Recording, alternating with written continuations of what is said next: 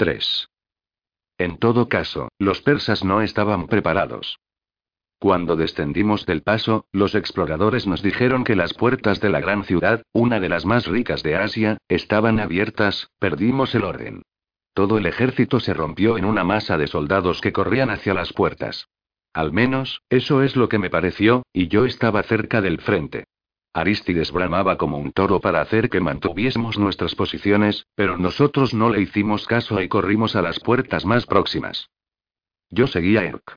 Iba deprisa, pero no tanto como yo, y yo trotaba con facilidad, manteniendo el ritmo. El resto de nuestra columna quedó atrás. Eric no era el más rápido, pero tenía energía. Otros hombres nos cogieron y unos pocos nos adelantaron, pero el resultado fue que bastantes de los nuestros llegaron a la puerta de Efeso de Sardes alrededor de la hora a la que los hombres se van del ágora y las puertas estaban abiertas. Cuando llegábamos, los guardias de las puertas decidieron, al fin, que corrían peligro y empezaron a cerrar las grandes puertas de madera, o quizá las cerraran todos los días al caer la tarde. Erk se lanzó hacia la puerta más cercana y los hombres lo siguieron. Yo atravesé como un rayo el espacio que iba reduciéndose y mi lanza alcanzó a un lidio y lo mató. Los otros guardias abandonaron y huyeron y las puertas fueron nuestras, siendo yo el primer hombre que entró en la ciudad. Después vi a hombres que se comportaban como animales y a hombres tratados como animales y, en medio de la matanza, desperté de mis pesadillas de la pérdida de Hiponate y familia y de Briseida. Me encontraba en los restos del ágora, viendo a un trío de eretrios que violaban a una niña mientras otros saqueaban los puestos en una orgía de destrucción, como animales a los que hubieran dejado salir de sus jaulas. Oh, uno no ha visto lo que son los hombres hasta que los ves andando sueltos en el interior de una ciudad. Yo no hice nada por detenerlos. Todo ocurría a mi alrededor. Mi espada estaba roja y la sangre escurría por mi mano. El asalto de una ciudad es el más deprimente de los actos de un hombre y el que más probablemente desate la ira de los dioses. Sardes estaba indefensa y los hombres y mujeres de la ciudad nunca se nos habían resistido ni hecho ningún daño mayor que cogernos algún dinero en sus transacciones comerciales. Pero nosotros los masacramos como corderos. Algunos imbéciles prendieron fuego al templo de Cibeles y, más tarde, se nos devolvería el céntuplo de ese sacrilegio. Pero lo peor estaba por venir. El asalto inicial sirvió para tomar la ciudad, pero no teníamos oficiales ni a ningún enemigo al que combatir, por lo que todos nos convertimos en ladrones y violadores, en bandas criminales ambulantes. Los hombres de la ciudad se reunieron, primero para tratar de apagar el incendio del templo y después para oponerse a nosotros y, como las llamas se extendían, se dirigieron hacia el ágora central. Como no teníamos mandos ni órdenes, no asaltamos la ciudadela. Yo no fui mejor que el resto y di por supuesto que la ciudad había caído. Permanecí en el ágora, mirando el incendio de la ciudad, negándome a violar y despreciando a los saqueadores, y vi que el otro lado del mercado estaba lleno de hombres y hombres muertos de miedo, supuse. Artafernes estaba allí. Su armadura relucía frente a los incendios. Él dirigió a los lirios de la ciudad y a sus propios hombres escogidos de la ciudadela directamente contra nosotros, y los griegos estaban dispersos como las ovejas son dispersadas por los lobos. Vi venir a Artafernes. Los griegos pasaban corriendo por delante de mí y algunos ya iban abandonando sus escudos, tan mal estábamos. Debíamos de superar a los lidios en un orden de tres o cuatro a uno y ellos nos dispersaban. Cuando llegó el ataque, Erke estaba vaciando el puesto de un vendedor de oro como el lobo de mar profesional que era. Joder. Dijo. Ya sabía yo que esto estaba resultando demasiado fácil. Empezó a tocar su silbato marino y caí a su lado. Él tenía su escudo y yo el mío, los demás hombres que no estaban completamente enfrascados en el caos y muertos de miedo se unían a nosotros, y en un momento nos reunimos unos cien hombres. Noté que el hombre que estaba a mi derecha era el adeta de Eretría, Egualcidas, a cuyo amigo había expulsado de la reunión. La guerra hace extraños compañeros de escudo. Agios estaba a mi lado, detrás de Erk. Los lidios se pararon cerca de nosotros. Ese fue su error, porque, en cuanto los otros griegos vieron que los lidios se detenían, dieron la vuelta y se convirtieron en hombres. Eso es así en cualquier combate. Aristides estaba allí. Recorrió corriendo la línea del frente y nos elogió por mantener nuestra posición. Unas pocas palabras rápidas y más hombres se unieron a nosotros, quianos en su mayoría.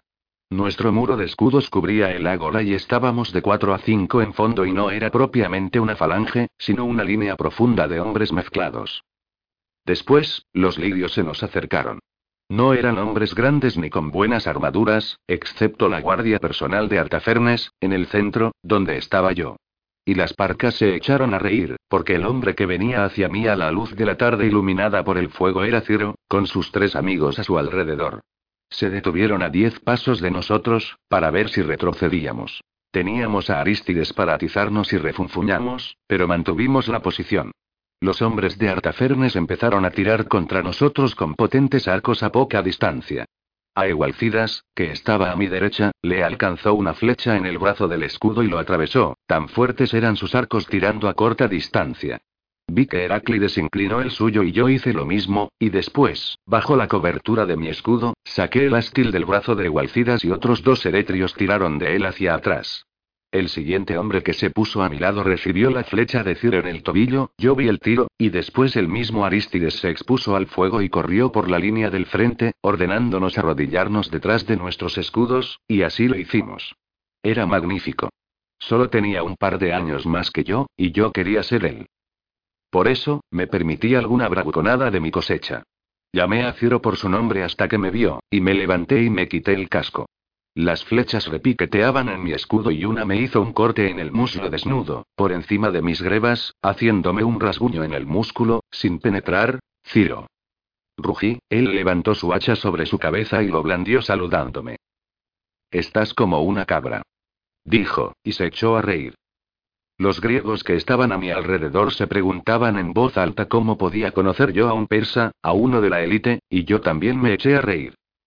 Y después, su línea dejó de disparar y cargó contra nosotros.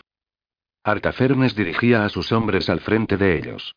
Nunca creas todas esas estupideces de que los medos fustigan a sus hombres para que avancen y que a veces utilizan a sus esclavos como escudos vivientes, los auténticos persas y medos, como Ciro y Artafernes, son como leones, constantemente ávidos de combates. Solo estaban a diez pasos de nosotros. Yo tenía a un extranjero detrás de mí y a otro a mi derecha, pero Heráclides estaba a mi izquierda. Miré al hombre que estaba detrás de mí. Parecía firme. Cuando los medos cargaron, yo me quedé agachado, escudo al hombro, y, cuando llegaron, piqué con mi primera lanza y alcancé a Ciro en la pierna. Mi lanza se clavó en su pantorrilla y cayó al suelo. Farnaques estaba a su derecha y llevaba una pesada hacha, que encajó en la parte frontal de mi escudo cuando arrojé mi segunda lanza a la segunda fila, donde alcanzó en la barriga a un hombre sin escudo, un persa, que cayó. Empujé mi escudo contra la cara de Farnaques, con hacha y todo, y el hombre que estaba detrás de mí lo apuñaló mientras yo sacaba mi espada de debajo del brazo. Y Heráclides chilló. Atrás. Atrás. Atrás, perros. Yo levanté mi escudo y retrocedí un paso. Estaban entrando en tromba a nuestro alrededor, a izquierda y derecha, buscando ganancias más fáciles, como hacen los hombres cuando la mele se hace caótica. Yo coloqué mi escudo bajo el extremo frontal del de Heráclides, y el hombre que había estado a mi espalda avanzó un paso para colocarse a mi lado, se estaba yendo todo a la mierda, y después se derrumbó, con un hacha en la cabeza, y sus sesos me llovieron encima. Yo agarré una lanza y luché con ella hasta que se rompió. Pude oír a Aristides y seguimos su voz, atrás, atrás, atrás, y el enemigo rara vez nos atacará, porque nos mantenemos juntos. Detrás de nosotros iban otros hombres, agios y otros dos que no llegué a conocer, pero permanecieron con nosotros, y más de una vez una lanza que pasaba por encima de mi hombro me salvó la vida, hasta que nosotros cuatro llegamos a la entrada de un callejón en el que el capitán ateniense tenía otro pequeño puñado de hombres. Nos había esperado. Nunca lo olvidaré. Probablemente solo nos llevara un minuto llegar hasta él, pero él podría haber estado tan seguro como en casa por ese minuto y permaneció allí y esperó. Bueno, Heráclides era su piloto, claro. Alcanzamos el callejón y después salimos corriendo.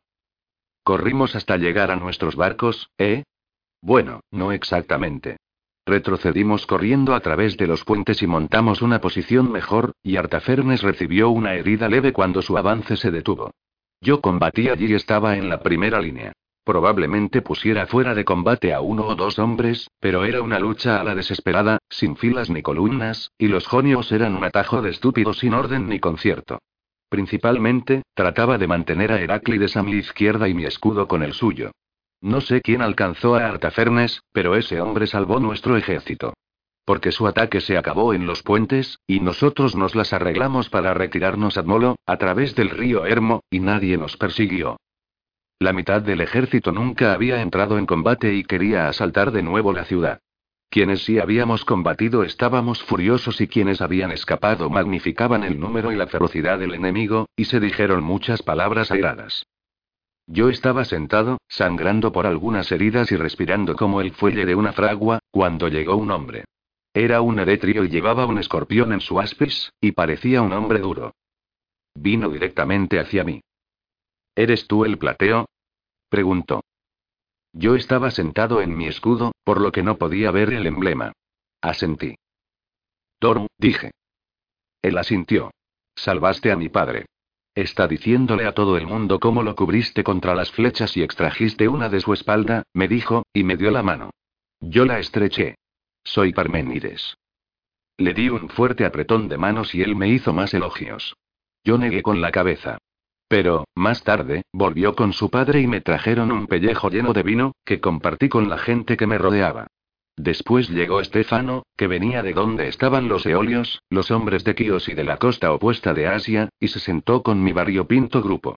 Estaba en la sexta fila y lo bastante orgulloso para llevar la panoplia. Para él, era una promoción enorme, tan grande como mi paso de esclavo a hombre libre. Los eolios se toman mucho más en serio la sangre noble que los áticos y los peocios. Cuando Estefano regresó a su propio grupo, yo me tumbé. La cabeza me daba vueltas por el vino. Heráclides se tumbó a mi lado y no pudimos presenciar el momento en el que Arístides acusó a los milesios de cobardía. He cometido una injusticia con el pobre Arístides si no he conseguido dar de él la imagen de una persona extremadamente correcta. Siempre tenía razón y algunos lo odiaban por ello. Nunca mentía e incluso rara vez ocultaba la verdad. De hecho, entre los atenienses, algunos mofaban de él diciendo que era un hombre que solo veía en blanco y negro, y no todos los colores del arco iris. Pero Melancio había sido herido en el ágora de Sardes y ahora Arístides estaba al mando de los atenienses, y se lo tomó muy en serio. Nosotros lo queríamos por su rectitud. Era mejor que otros hombres. Únicamente, no podía mantener la boca cerrada. Un defecto que entiendo, cariño, en todo caso, los milesios se habían echado atrás en la ciudad.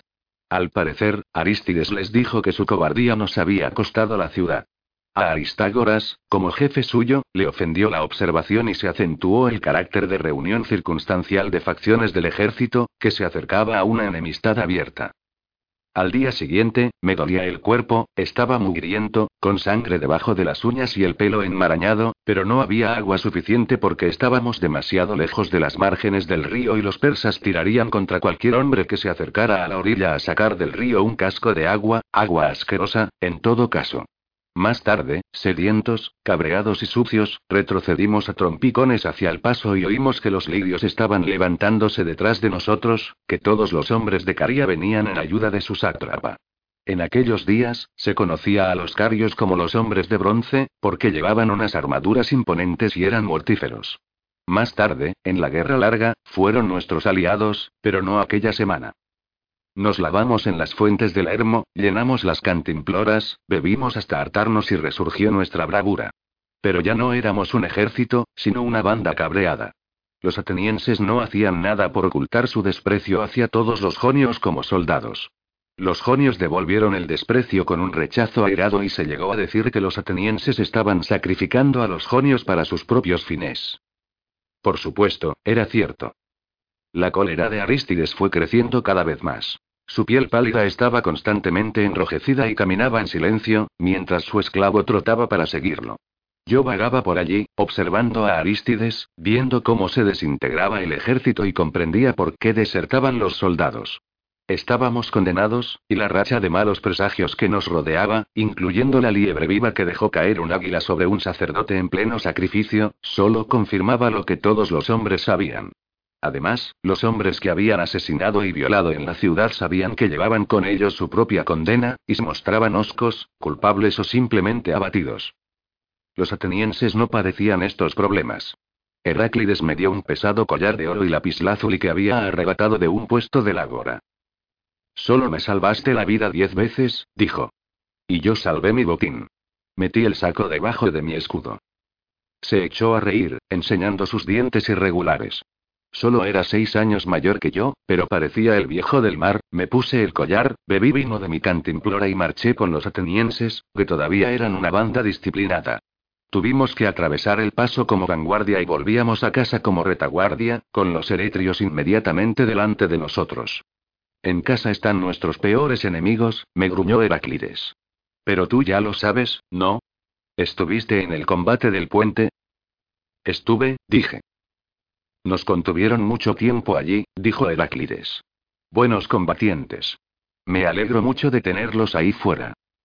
Aristides se acercó a nosotros. Puedes ir en primera línea, en lugar de Melodites, dijo sin preámbulos. No sonrió, pero yo sí. Llevaba el casco echado atrás. Todos los atenienses lo hacían, porque marchaban preparados para el combate en todo momento, como hacían los eretrios. Sonreí abiertamente, como un idiota. Gracias, comandante, dije. Su aspecto era severo. No me des las gracias. Cuando volvamos a enfrentarnos con los medos, serás el primero en combatirlos. Yo me encogí de hombros. Ya estuve en primera línea en la plaza del mercado, dije. La próxima vez no nos quedaremos quietos y les dispararemos. Se marchó y yo pensé que no me había oído o, más probablemente, había optado por ignorarme. Yo era joven, muy joven para estar en primera línea. Ocupé el lugar del hombre muerto, era cabeza de columna, y los demás hombres tenían un concepto de mí lo bastante bueno para ayudarme a hacer un portapenacho y un penacho para indicar mi nueva graduación. Ya no pensaba en Briseida. Estaba bajo el dominio de Ares. Cuando Aristides me vio con mi penacho de crines de caballo, se acercó y me dio una palmada en el hombro. No dijo nada, pero fue uno de los momentos que más me enorgullecieron de toda mi vida. Desde la cota más alta del paso, pudimos ver el río a lo lejos y los efesios estallaron en una ovación, como si hubiésemos estado un mes fuera y marchado mil estadios. Fuimos los últimos en bajar del paso y, por los exploradores, sabíamos que los lidios y los K, ríos nos pisaban los talones. Aristides quería que conservásemos el paso y nos detuvimos en la parte más estrecha de la pendiente de bajada. Escogió el terreno de una forma genial. Una suave curva en el paso, de manera que el tiro de arco más largo solo llegaba a unos 100 pasos, con los lados del desfiladero tan abruptos como muros. Acampamos en un frío y desagradable campamento, sin agua. Aristides me envió como enlace a Aristágoras. Yo iba a pedirle que enviara relevos de esclavos con agua para nosotros. Dile que conservaremos el paso durante una jornada, dijo, para dar tiempo a que se recuperen los milesios. Pero Aristágoras carecía de nobleza y estaba más interesado en ganar puntos que en vencer a los persas. El presuntuoso cabrón. Ante el mensaje, se echó a reír. Dile a tu jefe, dijo, que no haremos nada en beneficio de Atenas, dijo las palabras en voz alta, para que todos los milesios lo oyesen y se unieran a sus carcajadas. Corrí a llevar la respuesta. Ningún hombre me había ofrecido siquiera una cantimplora. Fui directamente a Aristides. Estaba sentado en una roca. Me agaché a sus pies y me embutí en la clámide contra el aire helado y traté de escupir. Tenía la boca tan seca que no podía mover la lengua. Me limité a negar con la cabeza. Sin decir nada, Aristides pasó su cantimplora por encima de la cabeza y me la dio. Bebí un trago e hice una reverencia. Gracias, dije. Él apartó la vista. ¿Ha dicho que no? Preguntó. Ha dicho que no. Aristágoras dice que no haría nada en beneficio de Atenas, dije, y me encogí de hombros. Mientras hablaba, se acercó Egualcidas. Se echó hacia atrás el casco, llevaba un gran casco alado cretense, y estaba gris de la fatiga. Estaba herido en un brazo, pero los hombres famosos no pueden mostrar dolor. ¿Planeas conservar el paso? preguntó. Era diez años mayor que Aristides y, aunque mandaba sobre muchos menos hombres, era un guerrero mucho más famoso. Levantó la vista al paso, en el que podíamos ver a un grupo de honderos lidios que merodeaba por allí. Vosotros, cabrones, nos apoyasteis en la ciudad, dijo y, a modo de explicación, escupió. Aristides se encogió de hombros. Les pedí que nos enviaran agua. Aristágoras se negó. ¿Y te sorprende? Les dijiste que eran cobardemente estúpidos, chico, dijo Egualcidas, y se echó a reír. Lo son. Pero nunca te lo perdonarán, añadió, y miró a su alrededor. Jodidos jonios. No. Prosiguió y me sonrió. Eres un hombre valiente. Y gracias por mi vida. No hay muchos hombres que puedan decir que han salvado a Igualcidas. Yo me ruboricé y él se rió. Le guiñó el ojo a Aristides. Tienes a algunos hombres que merecen la pena. Escucha, nos quedaremos aquí con vosotros. Mejor que tratar de enfrentarse a los medos abajo en la llanura. Cualquier día de estos, reunirán su caballería y entonces estaremos condenados. Mejor combatir contra ellos aquí.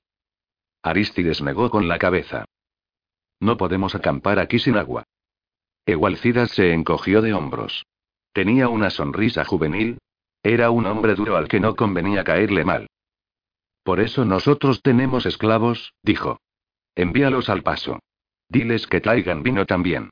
Si voy a morir mañana, creo que quiero una fiesta, añadió. Se volvió con un saludo y me puso la mano en la cadera. Una fiesta, dijo, mirándome a los ojos. Bueno. Ya te he hecho ruborizarte de nuevo.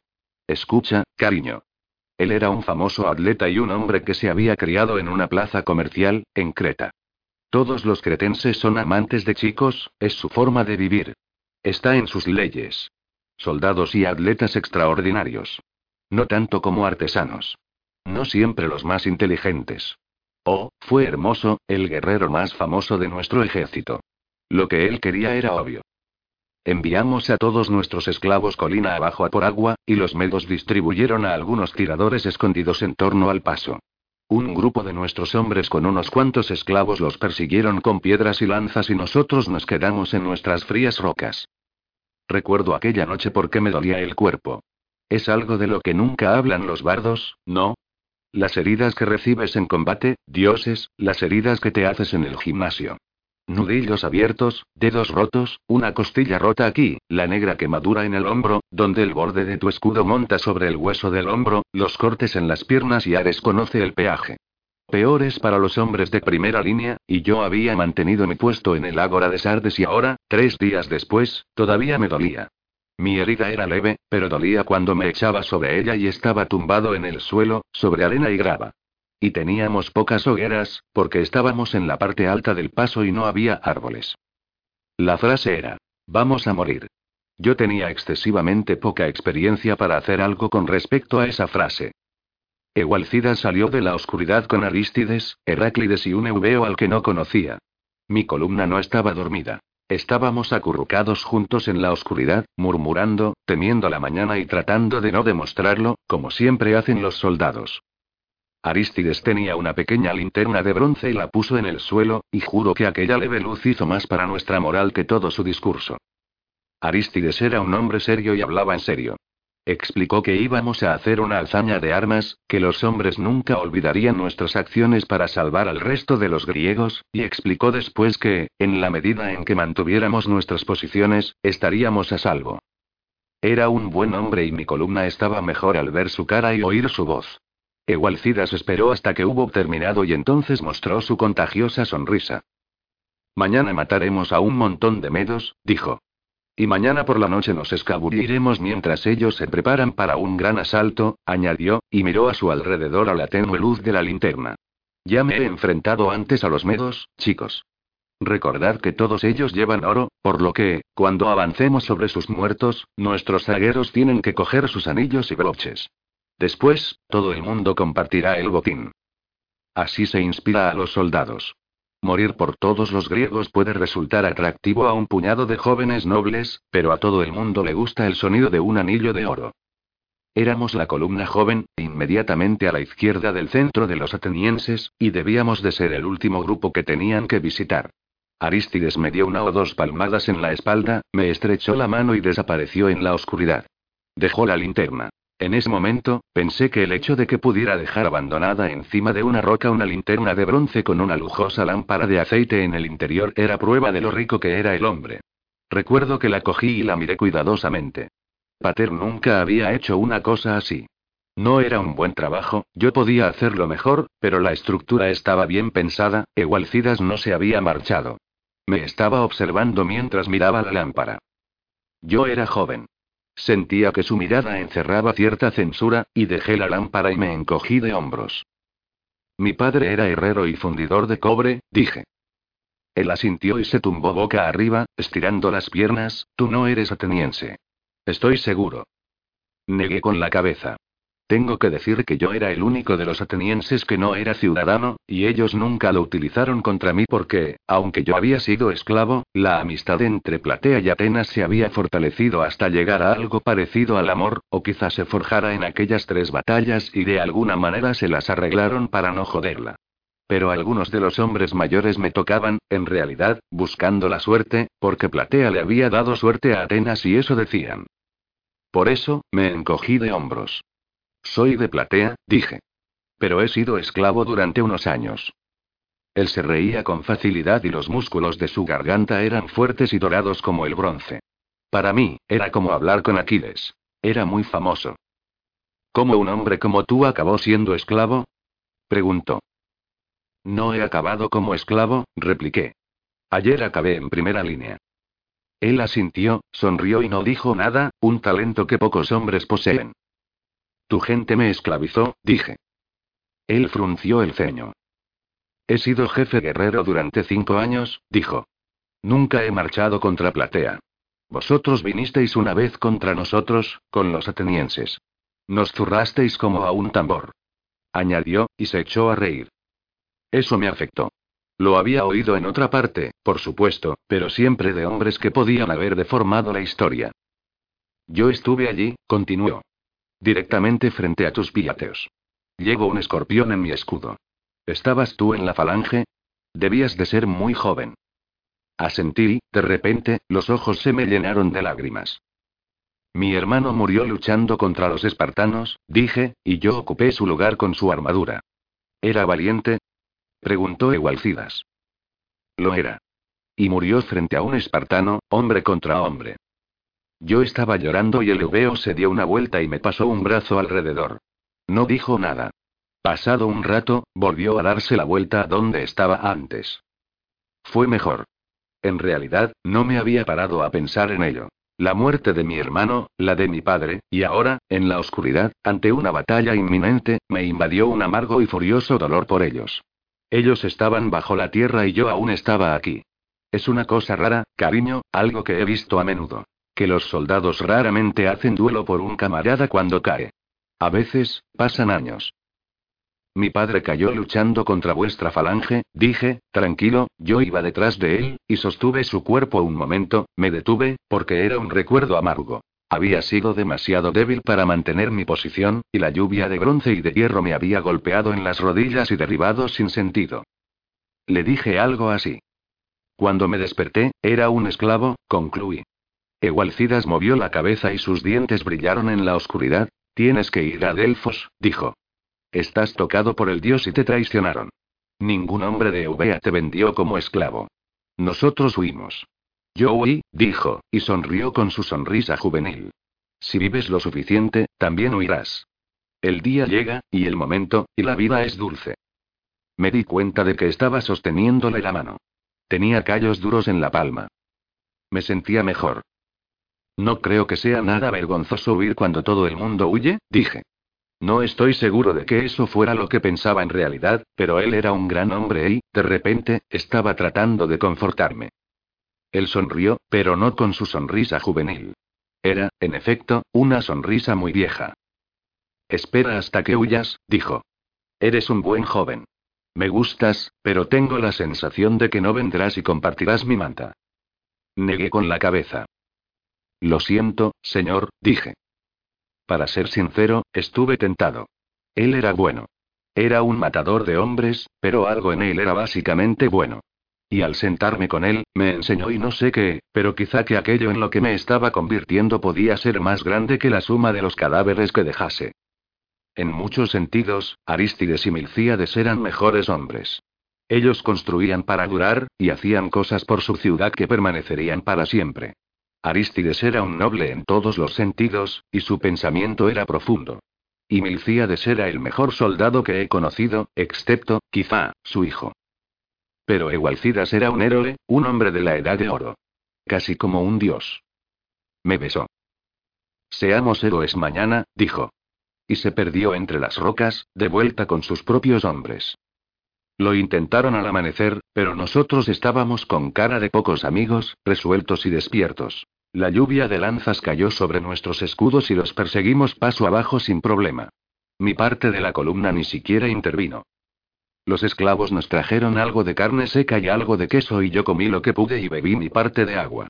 Mi cantimplora seguía llena y mi saco de cuero continuaba bajo mi escudo, mientras que la mayoría de los atenienses habían enviado su equipo con sus esclavos.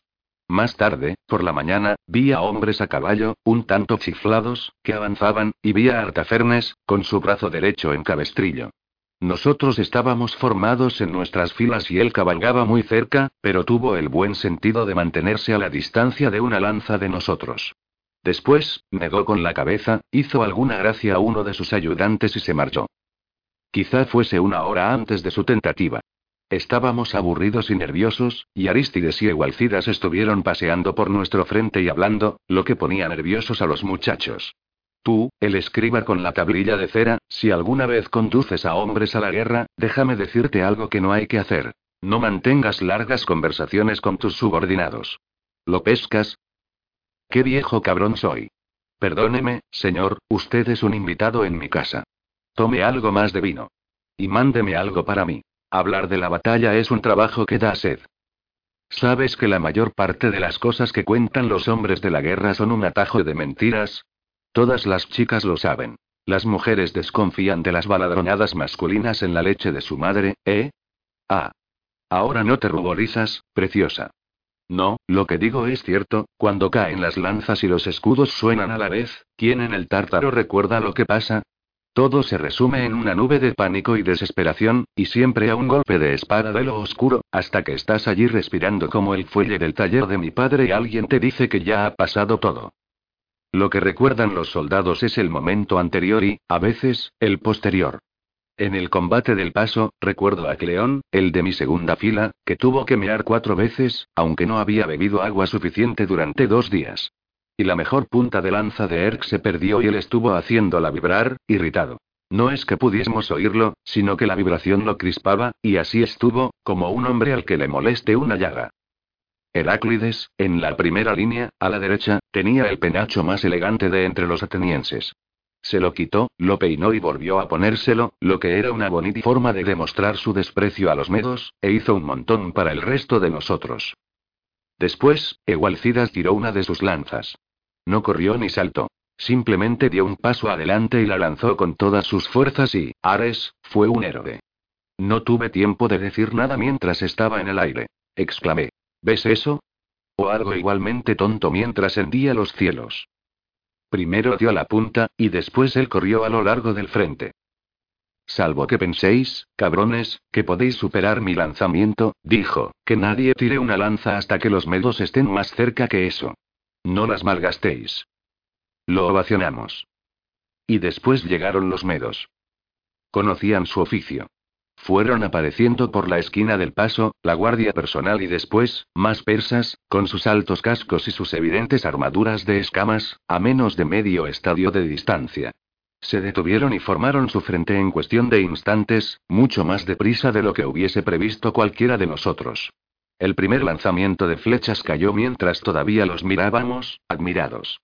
La mayoría de nosotros éramos veteranos y todos nuestros escudos estaban apartados de nuestros empeines, los teníamos en nuestros brazos y los sosteníamos en alto. Dudo que muriera ningún hombre bajo esa primera oleada, pero algunos recibieron una flecha en el empeine. Cleón tenía un anillo en su casco y eso lo aturdió, y todos nuestros escudos se movieron bajo el peso de las flechas. Dos saetas atravesaron el fino bronce de la parte delantera de mi aspis y la más pasada atravesó el armazón. Y eso solo fue una descarga. Llegó la segunda andanada y la tercera estaba en el aire, y los hombres ya estaban perdiendo los nervios. Tras la segunda descarga, se oyeron gritos, y no recuerdo las cinco o seis siguientes, excepto que eran como si un hombre muy grande estuviese arrojando piedras sobre mi escudo.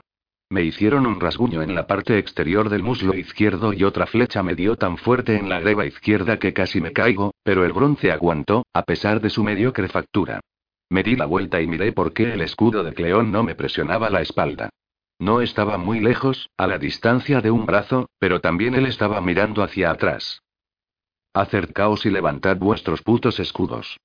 Chillé, y cayeron las dos descargas siguientes. Más gritos. Ahora había hombres caídos y otros empujaban hacia atrás.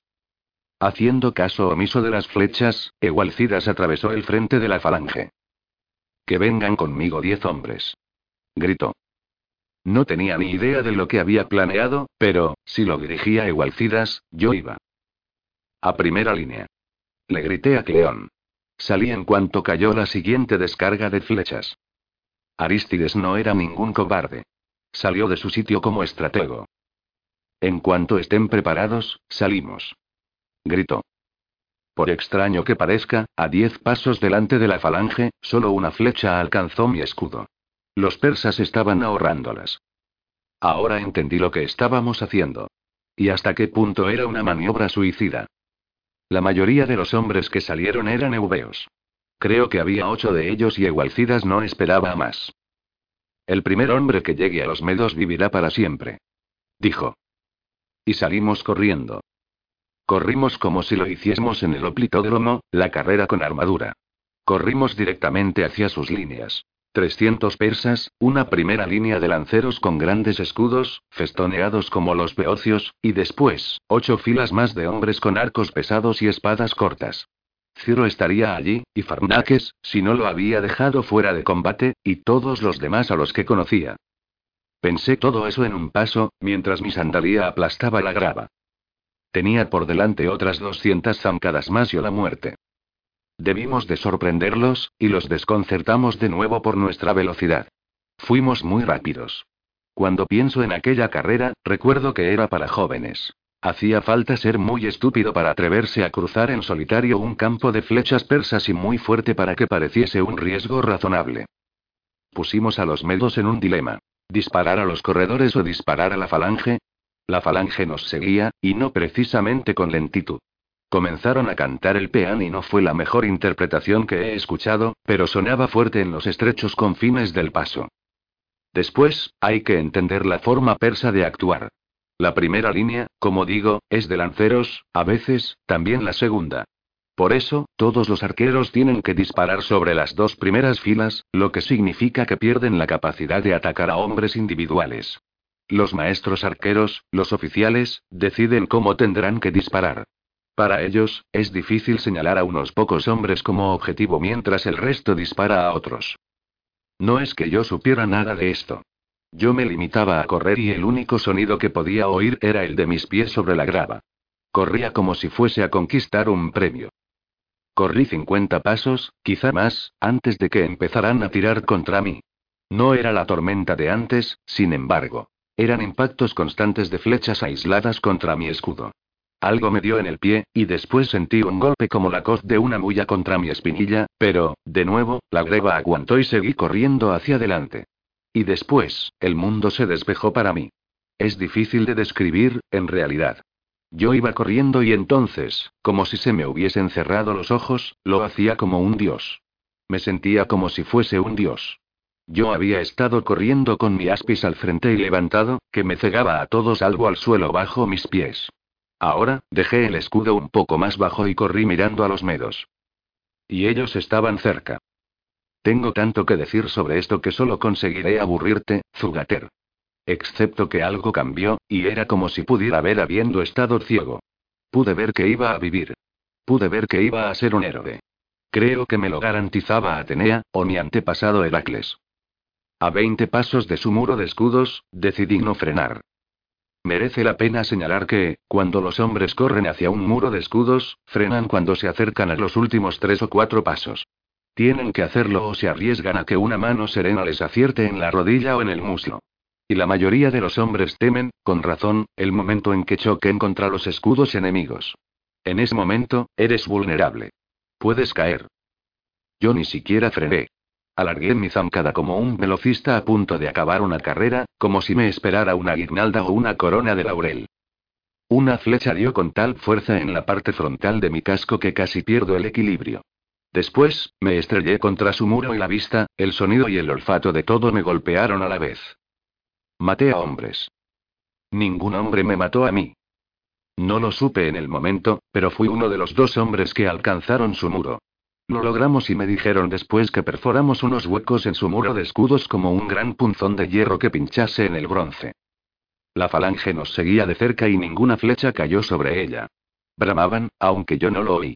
Estaba en un mundo no mayor que el suelo empapado de sangre que tenía bajo mis sandalias y los límites de mi casco. Recuerdo que los golpes caían sobre mi casco como el martillo de Pater sobre su yunque, y más golpes rebotaban en las escamas de mi espalda y acuchillaban la parte exterior de mis muslos y mi brazo derecho, pero me negué a parar.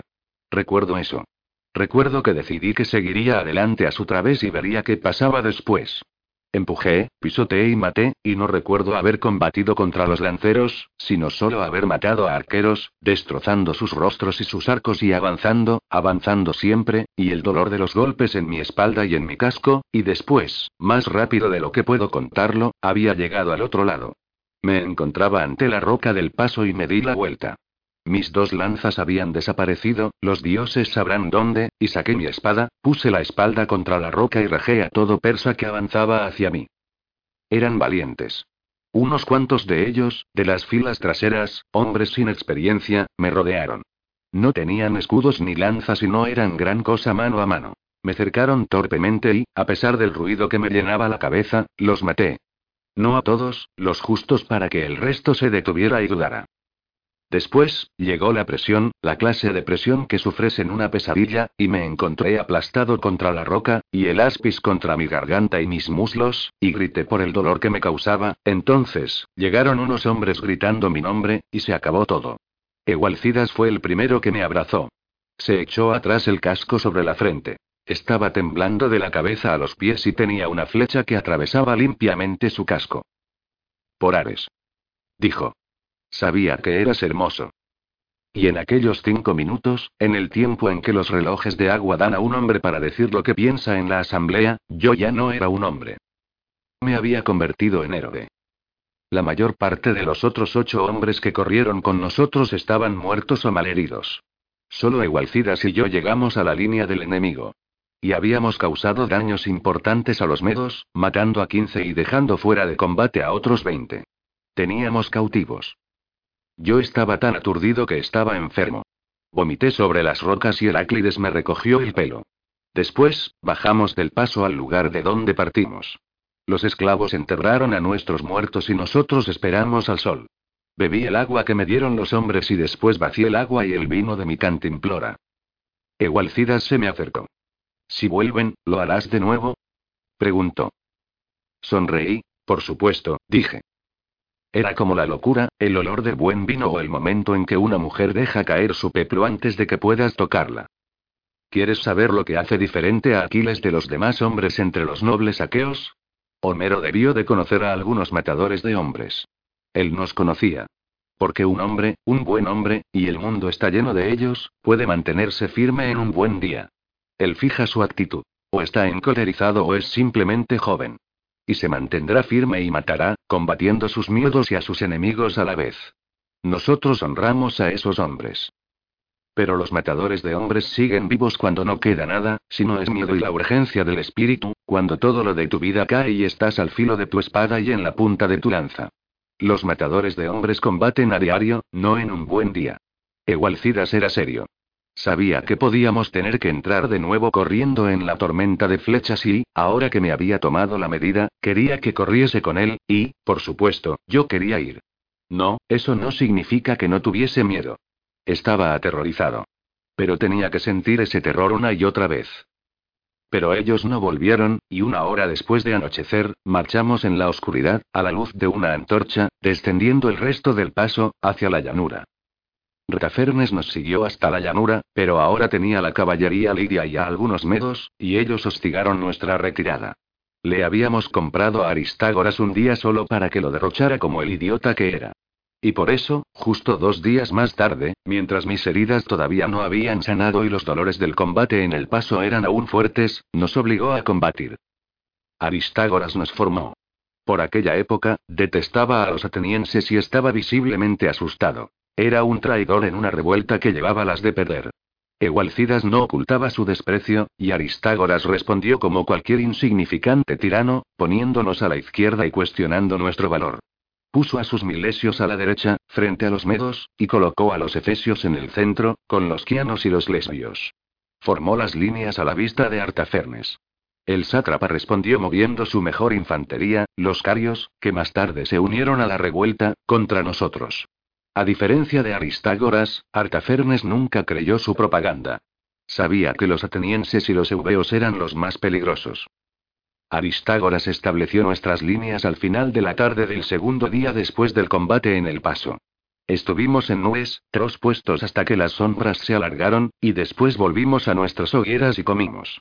Yo no tenía ningún esclavo, pero el de Cleón, un osco muchacho italiano, me hizo un estofado y recibió mis monedas con un placer cuidadosamente ocultado. Egualcidas y yo nos sentamos juntos después de comer. La mayoría de los hombres pensaban que éramos amantes.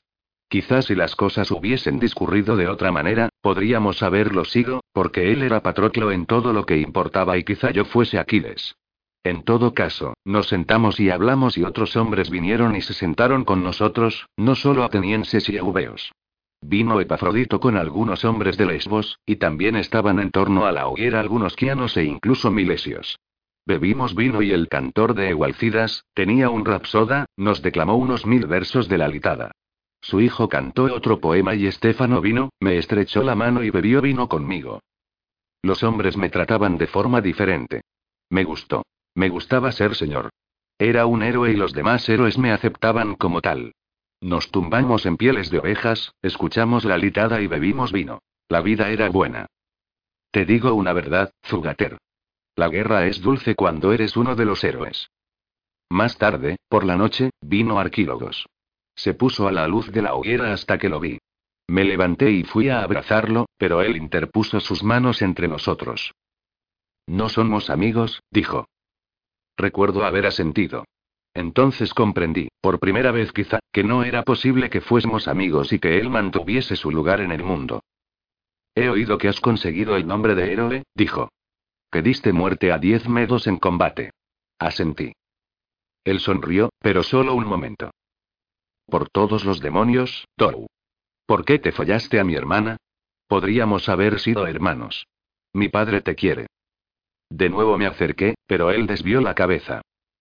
Pater pretende perseguirte ante los tribunales, dijo. Aristágoras hace como que no sabe lo que ocurrió, pero ha sugerido que revoquemos o neguemos tu manumisión y que se te tome como un esclavo escapado. Ni Pater ni yo lo aceptaremos, añadió, y se cruzó de brazos. ¿Por qué? Me preguntó y, de repente, se encolerizó. Había venido a hablar, pero yo había arruinado su vida, o así lo creía. Sabía que un encogimiento de hombros podía desencadenar una pelea. No lo sé, dije con mucho cuidado. ¿Fue a causa de Penélope? Preguntó, con su cara mirando a la luna nueva. Traté de acercarme a él. La y la primera vez, creí que era Penélope. Eso le hizo darse la vuelta. Ni siquiera sabía que Penélope y tú estuvieseis. Nada, dijo. Sí lo sabías. Lo olvidaste y por qué tú eras el amo y yo, el esclavo, dije. Después me encogí de hombros. Penélope te quiso más. Y, como todos nosotros, quería su libertad. Está embarazada, admitió. Yo la liberaré. Y me ocuparé de que tenga un empleo. Mater la tomará para tejer, a ella le gustará, dije. La puta de mi hermana se casará con Aristágoras. Oh, es un gusano. Escupió Arki. Ella y planea. Hace planes y después los lleva a cabo, respondí, pero decidí que cualquier cosa que yo dijera empeoraría las cosas. Estábamos manteniendo una conversación, pero era algo frágil, como una telaraña en un río. ¿Por qué quiere casarse con él? preguntó Arki. Yo hice de nuevo una pausa. Quizá fueran los tres días con igualcidas, pero quería medir cuidadosamente mis palabras. Parte de ella cree que no merece nada mejor, dije. Parte de ella quiere a un hombre que pueda controlar. ¿Y eso eras tú? Preguntó. Ahora estaba airado. No le había dado la respuesta correcta. Ambas cosas, admití. Él hizo una inspiración profunda. Si vencemos mañana y, dijo, y mis esperanzas aumentaron. Porque, a pesar de todas mis conversaciones con tus refinadas personas sobre el heroísmo, lo que realmente quería era volver con mi familia, a aquella casa de Efeso, y a las lecciones diarias con Heráclito. ¿Sí? Pregunté. Huye, dijo. Huye lejos. Y no dejes que te atrape Aristágoras, añadió, echándose la clámide sobre el hombro. Me alegro de que estuvieras allí en el paso. Yo también, respondí. Eso es todo lo que pude decir. Era verdad. Conocía a mi antiguo amo. Él también lo llevaba en su alma. Él habría corrido directamente hacia los medos o muerto en el empeño. Se marchó. Yo lo dejé marcharse. Aún pienso en ello. He modificado aquella conversación un millón de veces, dicho cosas mejores, lo he seguido y me he peleado con él en el suelo. No obstante, no es eso lo que ocurrió. Quizá, si lo hubiese hecho, podría haberse evitado mucho dolor. Nunca te prometí una historia feliz, Zugater. Por la mañana, formamos pronto. Ahora, yo estaba en primera línea y, por primera vez, podía ver todo el ejército. Los atenienses estábamos en una pequeña elevación, con las ruinas de una antigua población a nuestros pies. Yo apoyaba mi escudo en el borde de una antigua pared sepultada en el suelo. Este había sido un pueblo con una pequeña acrópolis hacía mil años, yo lo vi. Después miré al sur, a lo largo de nuestras líneas, y pude ver que éramos un ejército que no valía nada. Cada contingente formaba por separado, a excepción de los enemigos hereditarios de Atenas y Eubea. El resto de ellos se agrupaba en pequeños regimientos, y sus líneas no eran de un nivel uniforme. Aristágoras había puesto a sus milesios ligeramente adelantados, para mostrarnos a todos lo valientes que eran, y cada vez que otro contingente trataba de acoplar sus escudos con los de ellos, él hacía que se adelantasen unos pocos pasos. Arístides nos colocó sobre nuestra pequeña colina. Situó a Egualcidas y a sus hombres a nuestra derecha. Tuvieron una conversación y después Arístides se nos acercó y señaló detrás de nosotros. Si el ejército se disgrega, dijo, nos vamos al norte. Podemos marchar durante toda la noche y alcanzar el estuario por la mañana, y dejar a los medos que atrapen a los locales, añadió, y se encogió de hombros. Heráclides apuntó a la caballería lidia, que estaba acercándose a la izquierda de Artafernes, de manera que vendría hacia nosotros. ¿Por qué no nos marchamos ahora mismo? preguntó. Arístides negó con la cabeza. Para que nadie diga que los atenienses huyeron primero. Detrás de mí, Cleón escupió. Moriré sabiendo que di mi vida para que mi ciudad tenga una buena reputación ante los putos jonios, dijo. Ellos ya nos odian. Dejemos que sean los moribundos. Estos sentimientos eran compartidos por muchos, pero Arístides los ignoró y mantuvimos nuestros puestos mientras llegaban los carios y formaban frente a nosotros. Ellos relucían. No por casualidad los medos los llamaban los hombres de bronce. Iban más acorazados que cualesquiera otros hombres que yo hubiese visto, y cada hombre de primera línea llevaba una coraza y grebas de bronce, y la mayoría tenían piezas para cubrir los muslos y brazaletes, y algunos llevaban puños de metal e incluso armadura para los pies que les cubrían las sandalias. Sus escudos tenían el frente de bronce y ellos eran hombres grandes. Yo siempre había detestado combatir contra hombres que fuesen más grandes que yo. Artafernes recorrió su línea de un extremo a otro y lo ovacionaron, aunque era el señor extranjero. Apostaría que había más griegos jonios en su ejército que en el nuestro. Aristágoras no hizo ninguna arenga. Estuvimos allí toda la mañana y entonces, inmediatamente antes del mediodía, los milesios cantaron su peán y avanzaron. El resto de los rebeldes también avanzaron, pero lo hicieron con vaivenes, y la izquierda se quedó atrás. Arístides no parecía tener prisa en que dejásemos nuestra colina. La caballería lidia avanzó a trote ligero, decidida a flanquear nuestra falange y apartarnos. Yo observaba la caballería y la temía. Los griegos no tienen mucha caballería y no siempre saben enfrentarse bien a ella. Pero Arístides había hecho su trabajo y, por el flanco de nuestra colina, había huertos y viñas pequeños, pero vallados, y todos nuestros esclavos y y estaban dentro de esos recintos. Ellos atacaban los flancos de la caballería con ondas y jabalinas, y los lidios no se paraban a combatir. Daban la vuelta y se marchaban. Siempre he pensado que el defecto fatal de la caballería es la facilidad con la que abandona el campo. Después, se aproximaron los carios.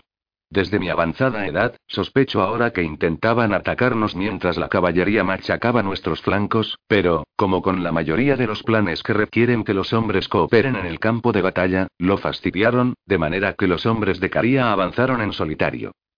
Arístides vino y dijo algunas cosas. Sonaban bien y lo ovacionamos, pero lo único que veía era el muro de bronce que se nos acercaba y lo grandes que eran los carios. No me sentía como un héroe en absoluto. Esperaba que me llegara ese maravilloso sentimiento, pero no llegó. Cuando lleguen al pie de la loma, dijo Aristides finalmente, cantaremos y avanzaremos hacia ellos. Pude ver que esto sorprendió a los hombres que me rodeaban, y eso significaba que sorprendería a los carios. Teníamos una hermosa cota segura y ellos tenían que subir hasta nosotros de cara al sol. Joder. Dijo Cleón detrás de mí. Mira eso. Todos nos detuvimos, atentos a Aristides y él, en cambio, miró al sur. Teníamos una vista soberbia del campo de batalla, por lo que pudimos ver cómo los milesios abandonaban y huían. En ningún momento llegaron siquiera a alcanzar las líneas persas. Aristides los miró con indignación. Los carios habrían hecho mejor dándonos unos minutos. Nos hubiésemos marchado. La batalla había acabado. Nuestro estratego ya había huido. En cambio, ellos hicieron como se les había ordenado y avanzaron. Los derrotamos y luego nos vamos, dijo Aristides. Después, dio las órdenes correspondientes para algo que habíamos practicado pero que, en realidad, nunca habíamos hecho en combate. Medias columnas traseras. Gritó. Al frente. Ar. Formamos un denso muro, lo que los espartanos llaman sinapismo, poniendo escudo sobre escudo. Pero la profundidad se había reducido a la mitad. En vez de ocho en fondo, estábamos de cuatro en fondo. En cuanto formamos en orden cerrado, elevamos nuestras voces y cantamos, y comenzamos a bajar la loma. En muchos aspectos, este fue mi primer combate en una falange. Oh.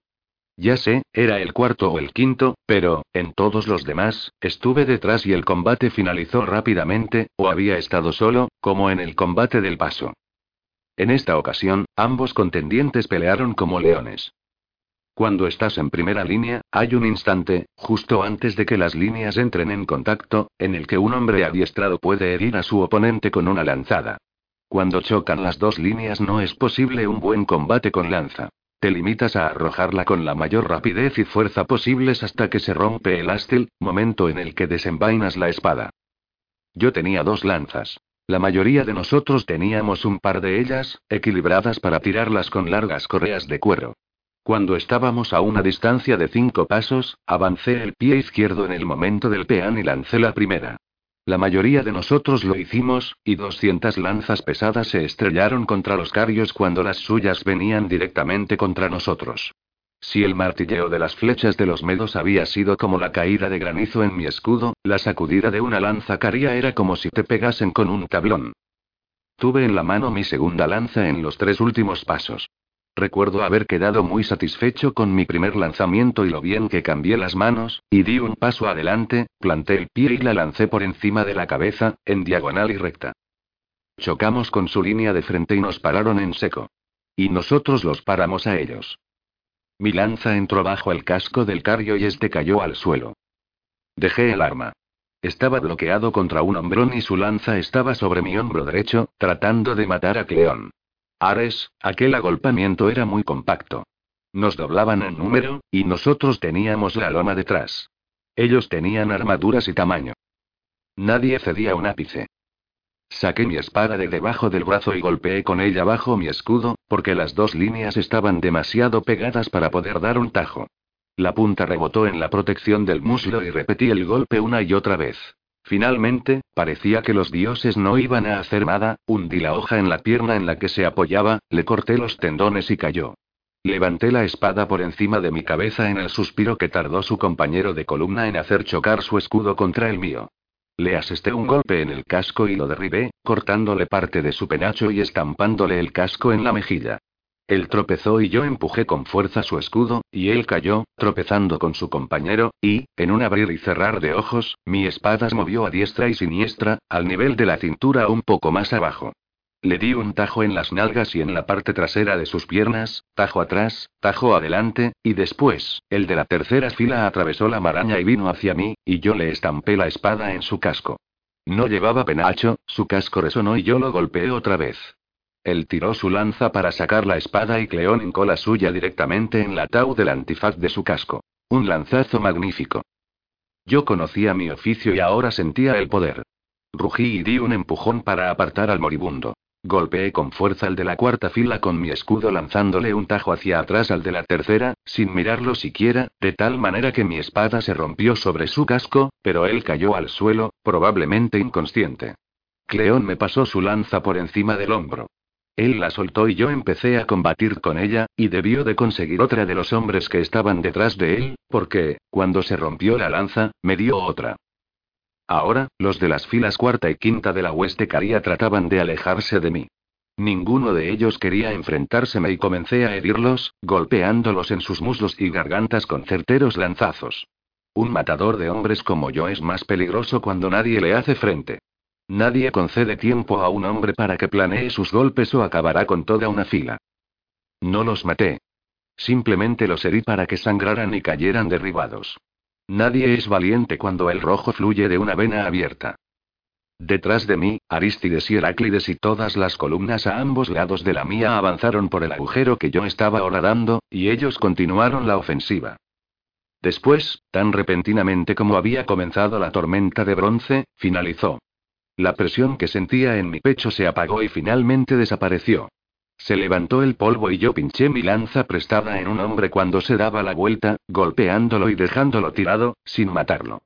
Cuando di un paso por encima de él, trató de darse la vuelta y levantar su escudo, pero yo metí la punta de mi lanza en el punto no protegido de la parte superior de su espalda, dañando su columna vertebral, y se retorció como un pez arponeado, ya muerto, pero suficientemente vivo para saberlo. Cleón agarró una de las alas de mi coraza de escamas que cubría mis hombros y me arrastró. Vámonos. Dijo. Toda la falange ateniense estaba dando la vuelta en medio de la polvareda. Los carios huían y nosotros también lo hacíamos y no desarticulados, pero sabíamos lo que se nos venía encima. Yo quería derribar a cada puto carrio y matarlo. Debajo de todo aquel bronce, no eran más que hombres, y ahora que el poder estaba conmigo, quería castigarlos por haberme asustado. Así es como se sienten los hombres cuando el enemigo se descompone. Durante un momento, todos son matadores, y muchos esposos y padres mueren antes de recuperar el sentido y percatarse de que el enemigo está huyendo y ellos pueden sentarse y deleitarse con la victoria. Los hombres son tontos. Cleón no era ningún tonto, y él me cubrió las espaldas como un campeón de una historia y probablemente me salvara la vida. Por eso, cuando giramos loma arriba, lo seguí y nos movimos a prisa, a través de la polvareda y hasta la cima, bajando después por el otro lado, hacia el norte. Me detuve en lo alto de la colina y miré al sur. Aún a través de los remolinos ascendentes de la polvareda de la batalla, pude ver que todo el ejército griego estaba huyendo. En el centro, donde Artafernes se había enfrentado con su guardia a los efesios, la gran águila de Persia brillaba al sol y los efesios corrían como chiquillos asustados. Miré hacia atrás, por encima de mi hombro, y vi la caballería lidia que avanzaba. Le advertí de ello a Aristides y regresé a mi puesto. Trotamos juntos, descendiendo de la vieja Acrópolis y saliendo a la llanura y rodeando después una alberca. Aristides dio un grito y dimos la vuelta. Hubo un momento de confusión y después encajamos unos con otros nuestros escudos. La caballería lidia se apartó tirándonos lanzas. Seis veces dimos la vuelta y mantuvimos nuestra posición. La última vez ya había tenido bastante y, cuando se dieron la vuelta para alejarse, salí del frente de la falange y corrí tras ellos. Nos despreciaban y había mucho polvo. Atrapé a mi hombre antes incluso de que hubiera emprendido la marcha. Mi lanza mató a su caballo, y después puse la punta en sus ojos mientras yacía bajo el animal.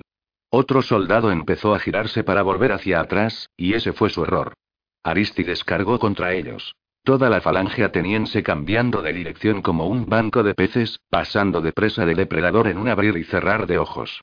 Los lidios lucharon para controlar sus caballos y debimos de matar a 15 o 20 de ellos antes de que salieran huyendo. El primer lidio al que maté tenía oro en el tirante de su espada, y Cleón me ayudó a quitárselo por la cabeza. Después vi la espada, que era un arma muy fina. Una hoja larga y delgada, estrecha, cerca de la empuñadura y ancha y afilada cerca de la punta. Mírala y ahí la tienes, en la pared. Bájala, es la garra de mi cuervo. La hoja se rompió sobre mí más adelante y conseguí una nueva. La vaina es la misma y es una larga historia, le costó algún tiempo volver a mí, como una esposa enfadada. Toca esa hoja, cariño. Las vidas de 50 hombres acabaron a través de esa punta. Sí, quizá más.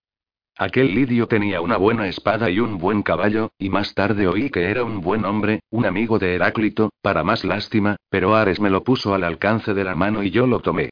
Creía que estábamos vencidos y él y sus compañeros murieron bajo nuestras lanzas. Después, regresamos a nuestras filas y salimos de allí a toda marcha.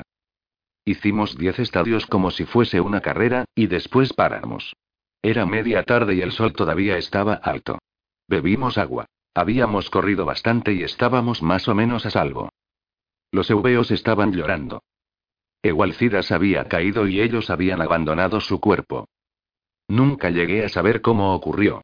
Debió de haber descendido en los primeros momentos del combate contra los carios, porque es cuando se cometen los errores. Y cuando nos dimos la vuelta para huir, nadie estaba muy seguro de que le hubiesen alcanzado. Los eubeos tuvieron más bajas que nosotros y quizá todos los hombres que iban a su alrededor también hubiesen muerto. Pero la vergüenza de abandonar a la ruina su cuerpo era más de lo que se podía soportar. Arístides, con toda su nobleza, no podía entender que estuvieran hablando de ello. Habíamos perdido a un montón de hombres en el combate e íbamos a dejarlos para poder alcanzar rápidamente nuestros barcos. Para Arístides, por vil que fuese, abandonar los cadáveres era el precio de salvar su mando, y nunca fue un hombre que pusiera su honor por encima de auxiliar a sus hombres, que es por lo que lo queríamos. Pero los eubeos empezaron a gritar, y estaban llorando, como digo. ¿Aceptarán los medos una tregua para enterrar a los muertos? preguntó Heraclides. Arístides negó con la cabeza. Somos rebeldes contra el gran rey, dijo. Artafernes no aceptará a un mensajero nuestro. Los hombres empezaron a mirarme. No sé quién fue el primero, pero pronto un montón de cabezas se volvieron hacia mí, y yo sabía lo que se esperaba de mí. Es el aspecto más injusto de la elevada reputación. Cuando escoges ser un héroe, no tienes elección en estas cuestiones. Probé varias veces la forma de llevar mi nueva espada hasta que me gustó su caída, y levanté la lanza que me habían dejado. Iré y lo traeré, pues, dije. ¿Os parece? Pude verlo todo a través del rostro de Aristides. Yo no era un ciudadano, no entraba en sus cuentas, mi pérdida era aceptable. Y, sin embargo, era un hombre verdaderamente noble. Se me acercó. Mantuvo baja la voz. Todos te hemos visto, dijo, quería decir. Todos te hemos visto destrozar a los carios. Sus ojos estaban fijos en los míos. Di una palabra y te prohibiré ir, añadió. Quería decir que, si yo quisiera, él me facilitaría la excusa. Eso, jóvenes amigas, es nobleza. Demonios. Era un buen hombre. Un hombre que entendía a los que eran como yo. Y recuerdo que él estuvo en primera línea cinco o seis veces, no porque le gustara, sino porque era su deber. Era valiente. Porque no le gustaba. Claro que no. Pero yo negué con la cabeza. Iré, dije. Dame a dos esclavos que transporten el cuerpo. Cleón me facilitó voluntariamente a su italiano y los eubeos prestaron al muchacho cretense de su héroe. Estaba llorando. Hice una profunda inspiración buscando la fuerza del combate, sin encontrarla. Ni siquiera tenía ganas de caminar hasta los barcos, mucho menos de dar la vuelta y desantar diez estadios. No tenía ningún plan ni idea de aquello a lo que me enfrentaba. Pero ya conocía mi papel y Egualcidas me lo había enseñado. Por eso, me encogí de hombros como si nada, nos reuniremos en los barcos, dije, tratando de parecer tranquilizador, grande y noble. Había dado tres pasos cuando Aristides me cogió y me abrazó. Nuestros petos, su coraza de bronce y mis escamas, rechinaron al juntarse. Y entonces vino Erk. Vete directamente al río, dijo. ¿Cómo? Pregunté. En realidad, no estaba escuchando. Estaba tratando de convencerme de lo que acababa de decir que haría. Él extendió el brazo y señaló la larga pendiente hacia el distante río. Haré que mis remeros se muevan en cuanto llegue a la playa, dijo rápidamente. Vete al sur con el cuerpo. Yo iré a por ti. Lo juro por los dioses. De repente, aquello no me pareció tan malo. Seguía siendo estúpido e imposible, pero él iba a ir a recogerme. Eres un hombre cabal, dije. No importa lo que diga de ti en cuanto te des la vuelta. Él se echó a reír y todos nos reímos como se supone que se ríen los héroes. Y después me volví hacia los esclavos. Vamos, dije. Y salimos. Lo primero que hice fue decirles a los esclavos que serían libres en cuanto subiésemos el cuerpo a los barcos. Eso cambió su forma de comportarse. Misión desesperada, improbabilidad total y pero la recompensa era la libertad, y ellos jugarían. Eh. Yo fui esclavo, Zugater. Conozco las reglas. Desanduvimos el camino. Yo no tenía prisa, en la medida en que tenía un plan que consistía en no llamar la atención hasta que anocheciera e ir después a por el cadáver. Regresamos hasta la alberca. Había allí esclavos libios enterrando a los hombres que habíamos matado. Rodeamos unos matorrales, bastante al norte de los cadáveres, deteniéndonos después en un pequeño olivar para comer algo y beber un poco del vino y del agua que llevábamos entre los tres que, para ser sincero, era una cantidad razonable. En ese momento, estaba asustado. Me asustaba dar la vuelta y abandonar y me asustaba descender al campo de batalla. Los dos esclavos, Idomeneo y Legtes, no estaban asustados. Idomeneo había sido el calientacamas de Egualcidas, un bello muchacho con col en las pestañas, pero con los músculos de sus brazos como sogas. Había llorado a su amo hasta que el col se le corrió por toda la cara. Parecía una furia, o un doliente en un funeral. Legtes era un tipo diferente de muchacho, bajo y rechoncho, en camino de ser todo músculo, con cuello grueso y nariz respingancia. Era lo bastante valiente como para contestarme de mala manera cuando le dije que puliera mi armadura, por lo que confiaba hasta cierto punto en él. Yo era un guerrero famoso y un héroe. Ellos creían en mí, y yo podía verlo en ellos, lo que me hacía más valiente. Triste, pero cierto. Me empapaba de su admiración y, cuando ya había tomado bastante comida y bebido suficiente vino, descendimos a los campos que se iban oscureciendo, en los que los buitres ya desgarraban los cadáveres. La pequeña acrópolis era fácil de encontrar y los carios no habían perturbado los cuerpos. Yacían donde habían caído. Y entonces comenzó la tarea. Yo lo había previsto y Hades, no sé qué preví. Pero creo que quería luchar contra 50 persas y coger el cuerpo por la fuerza. En cambio, los tres fuimos moviéndonos de cuerpo arruinado a cuerpo arruinado, volviéndolo para mirar al hombre en cuestión. No vayas nunca a un campo de batalla en la oscuridad. La mayoría de los cadáveres ya habían sido despojados. Imagínate. Estábamos a 40 estadios de Efeso, nadie había venido a enterrar el cuerpo, pero la codicia humana era suficiente para que cada campesino de la zona acudiese corriendo al campo de batalla para quitar los anillos de los dedos. Solo había desaparecido el oro. La mayoría de los hombres tenían todavía su armadura, aunque por aquí y por allá faltara algún buen casco. Después de rastrear la loma una vez, me di cuenta de que estaba buscando a un hombre con la cabeza descubierta. Los buitres humanos ya lo habrían despojado de su casco alado. Mis manos estaban asquerosas, llenas de sangre vieja e inmundicias, la mayoría de los hombres se ensucian al morir, y muchos lanzazos dejan al descubierto las entrañas. Esta vez, traté de pensar como un filósofo. Encontré el lugar que había ocupado en el campo de batalla y después razoné, pensando dónde debería haber estado Igualcidas, en el punto situado más a la derecha de su línea. Entonces, descendí por la loma, siendo Igualcidas a media luz. Lo encontré justo cuando Idomeneo silbó. Había dejado al muchacho cretense en la cima de la loma porque estaba llorando y porque había decidido que necesitaba un vigía. Su silbido me dejó helado, con mi mano en el hombro de Egualcidas. Estaba muerto, con una cuchillada limpia que le atravesaba la garganta y casi lo había decapitado. Legtes era un bravo cabrón e hizo lo que le había dicho. Caballería, dijo. Les eché un vistazo. Estaban detrás de nosotros, a una distancia de medio estadio. Desnúdalo y ponlo sobre una camilla, dije. Utiliza su capa y unas lanzas. Él asintió. Recogí un par de lanzas, estaban por todas partes, y subí la colina hasta llegar a donde estaba el muchacho cretense. Vete y ayuda a Legtes, le dije. ¿Lo habéis encontrado? preguntó. Lo empujé colina abajo. Después, me agaché tras una roca, o quizá la piedra angular del antiguo templo, y estuve observando a los lirios. No les importaba nada. Desde la altura de la colina, pude ver a otro centenar de grupos que recogían a heridos y mis esperanzas aumentaron de inmediato. Había heridos por todo el campo, evidentemente. ¿Por qué no había pensado en ello? De hecho, el peor error que cometí fue ir con armadura y armado. Porque los vencedores, en cuanto acaba la batalla, se quitan el equipo de combate y van a buscar a sus amigos. Claro que lo hacen. Pero yo no iba a abandonar mis armas.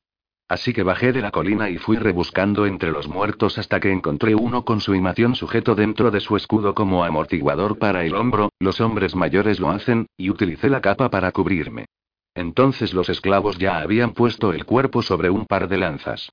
Yo utilicé una de mis lanzas como bastón para caminar y me deshice de la otra, e hice que Legites llevara mi aspis a la espalda mientras que Idomeneo llevaba el escudo de su amo, un escorpión, a la suya. Después, como una procesión fúnebre, bajamos desde la antigua Acrópolis al valle, dirigiéndonos hacia el río. Yo me sentía ingenioso, valiente y más que un poco endiosado. Eh. Los dioses pueden oler la ibris a un estadio de distancia. ¿Alguno de vosotros, jóvenes, ha estado alguna vez en un campo de cadáveres? Interpreto que no. No es silencioso. Decimos tan silencioso como la tumba. Puede que, una vez que el alma ha salido por la boca e ido con las demás sombras, la tumba esté silenciosa, pero un campo de batalla es un lugar ruidoso.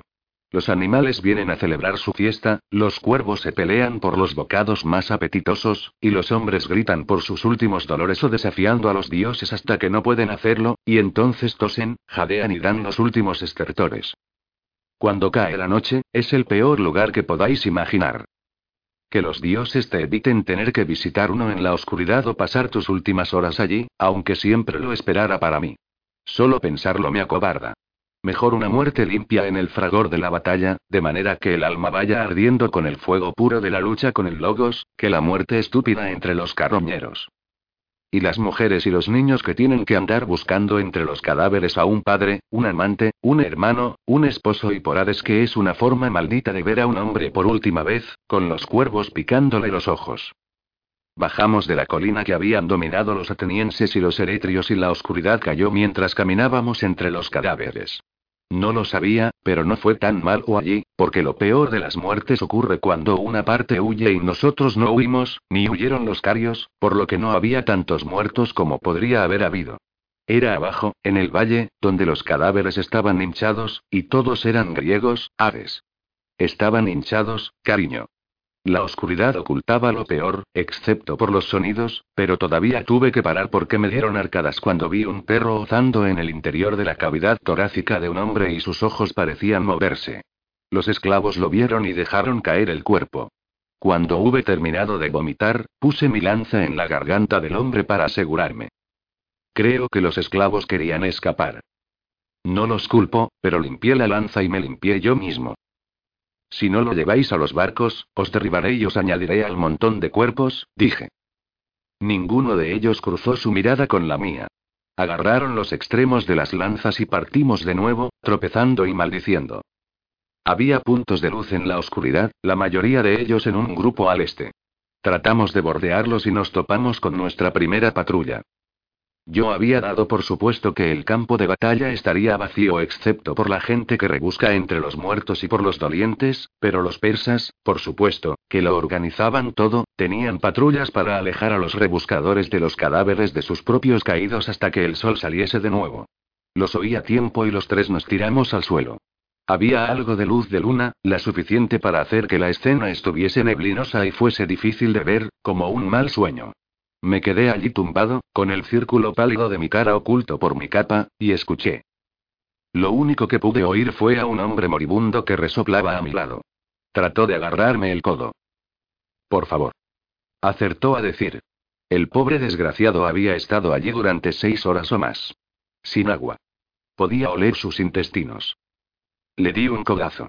En ese momento, pude oír pasos. Eh, eh.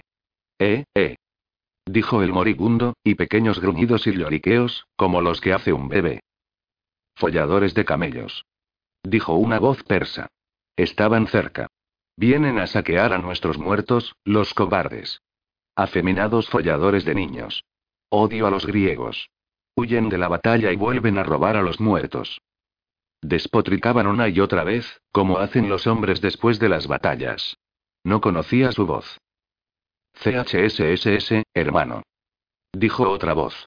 CHSSS. Arimán camina en la oscuridad. Ningún hombre debe maldecir aquí.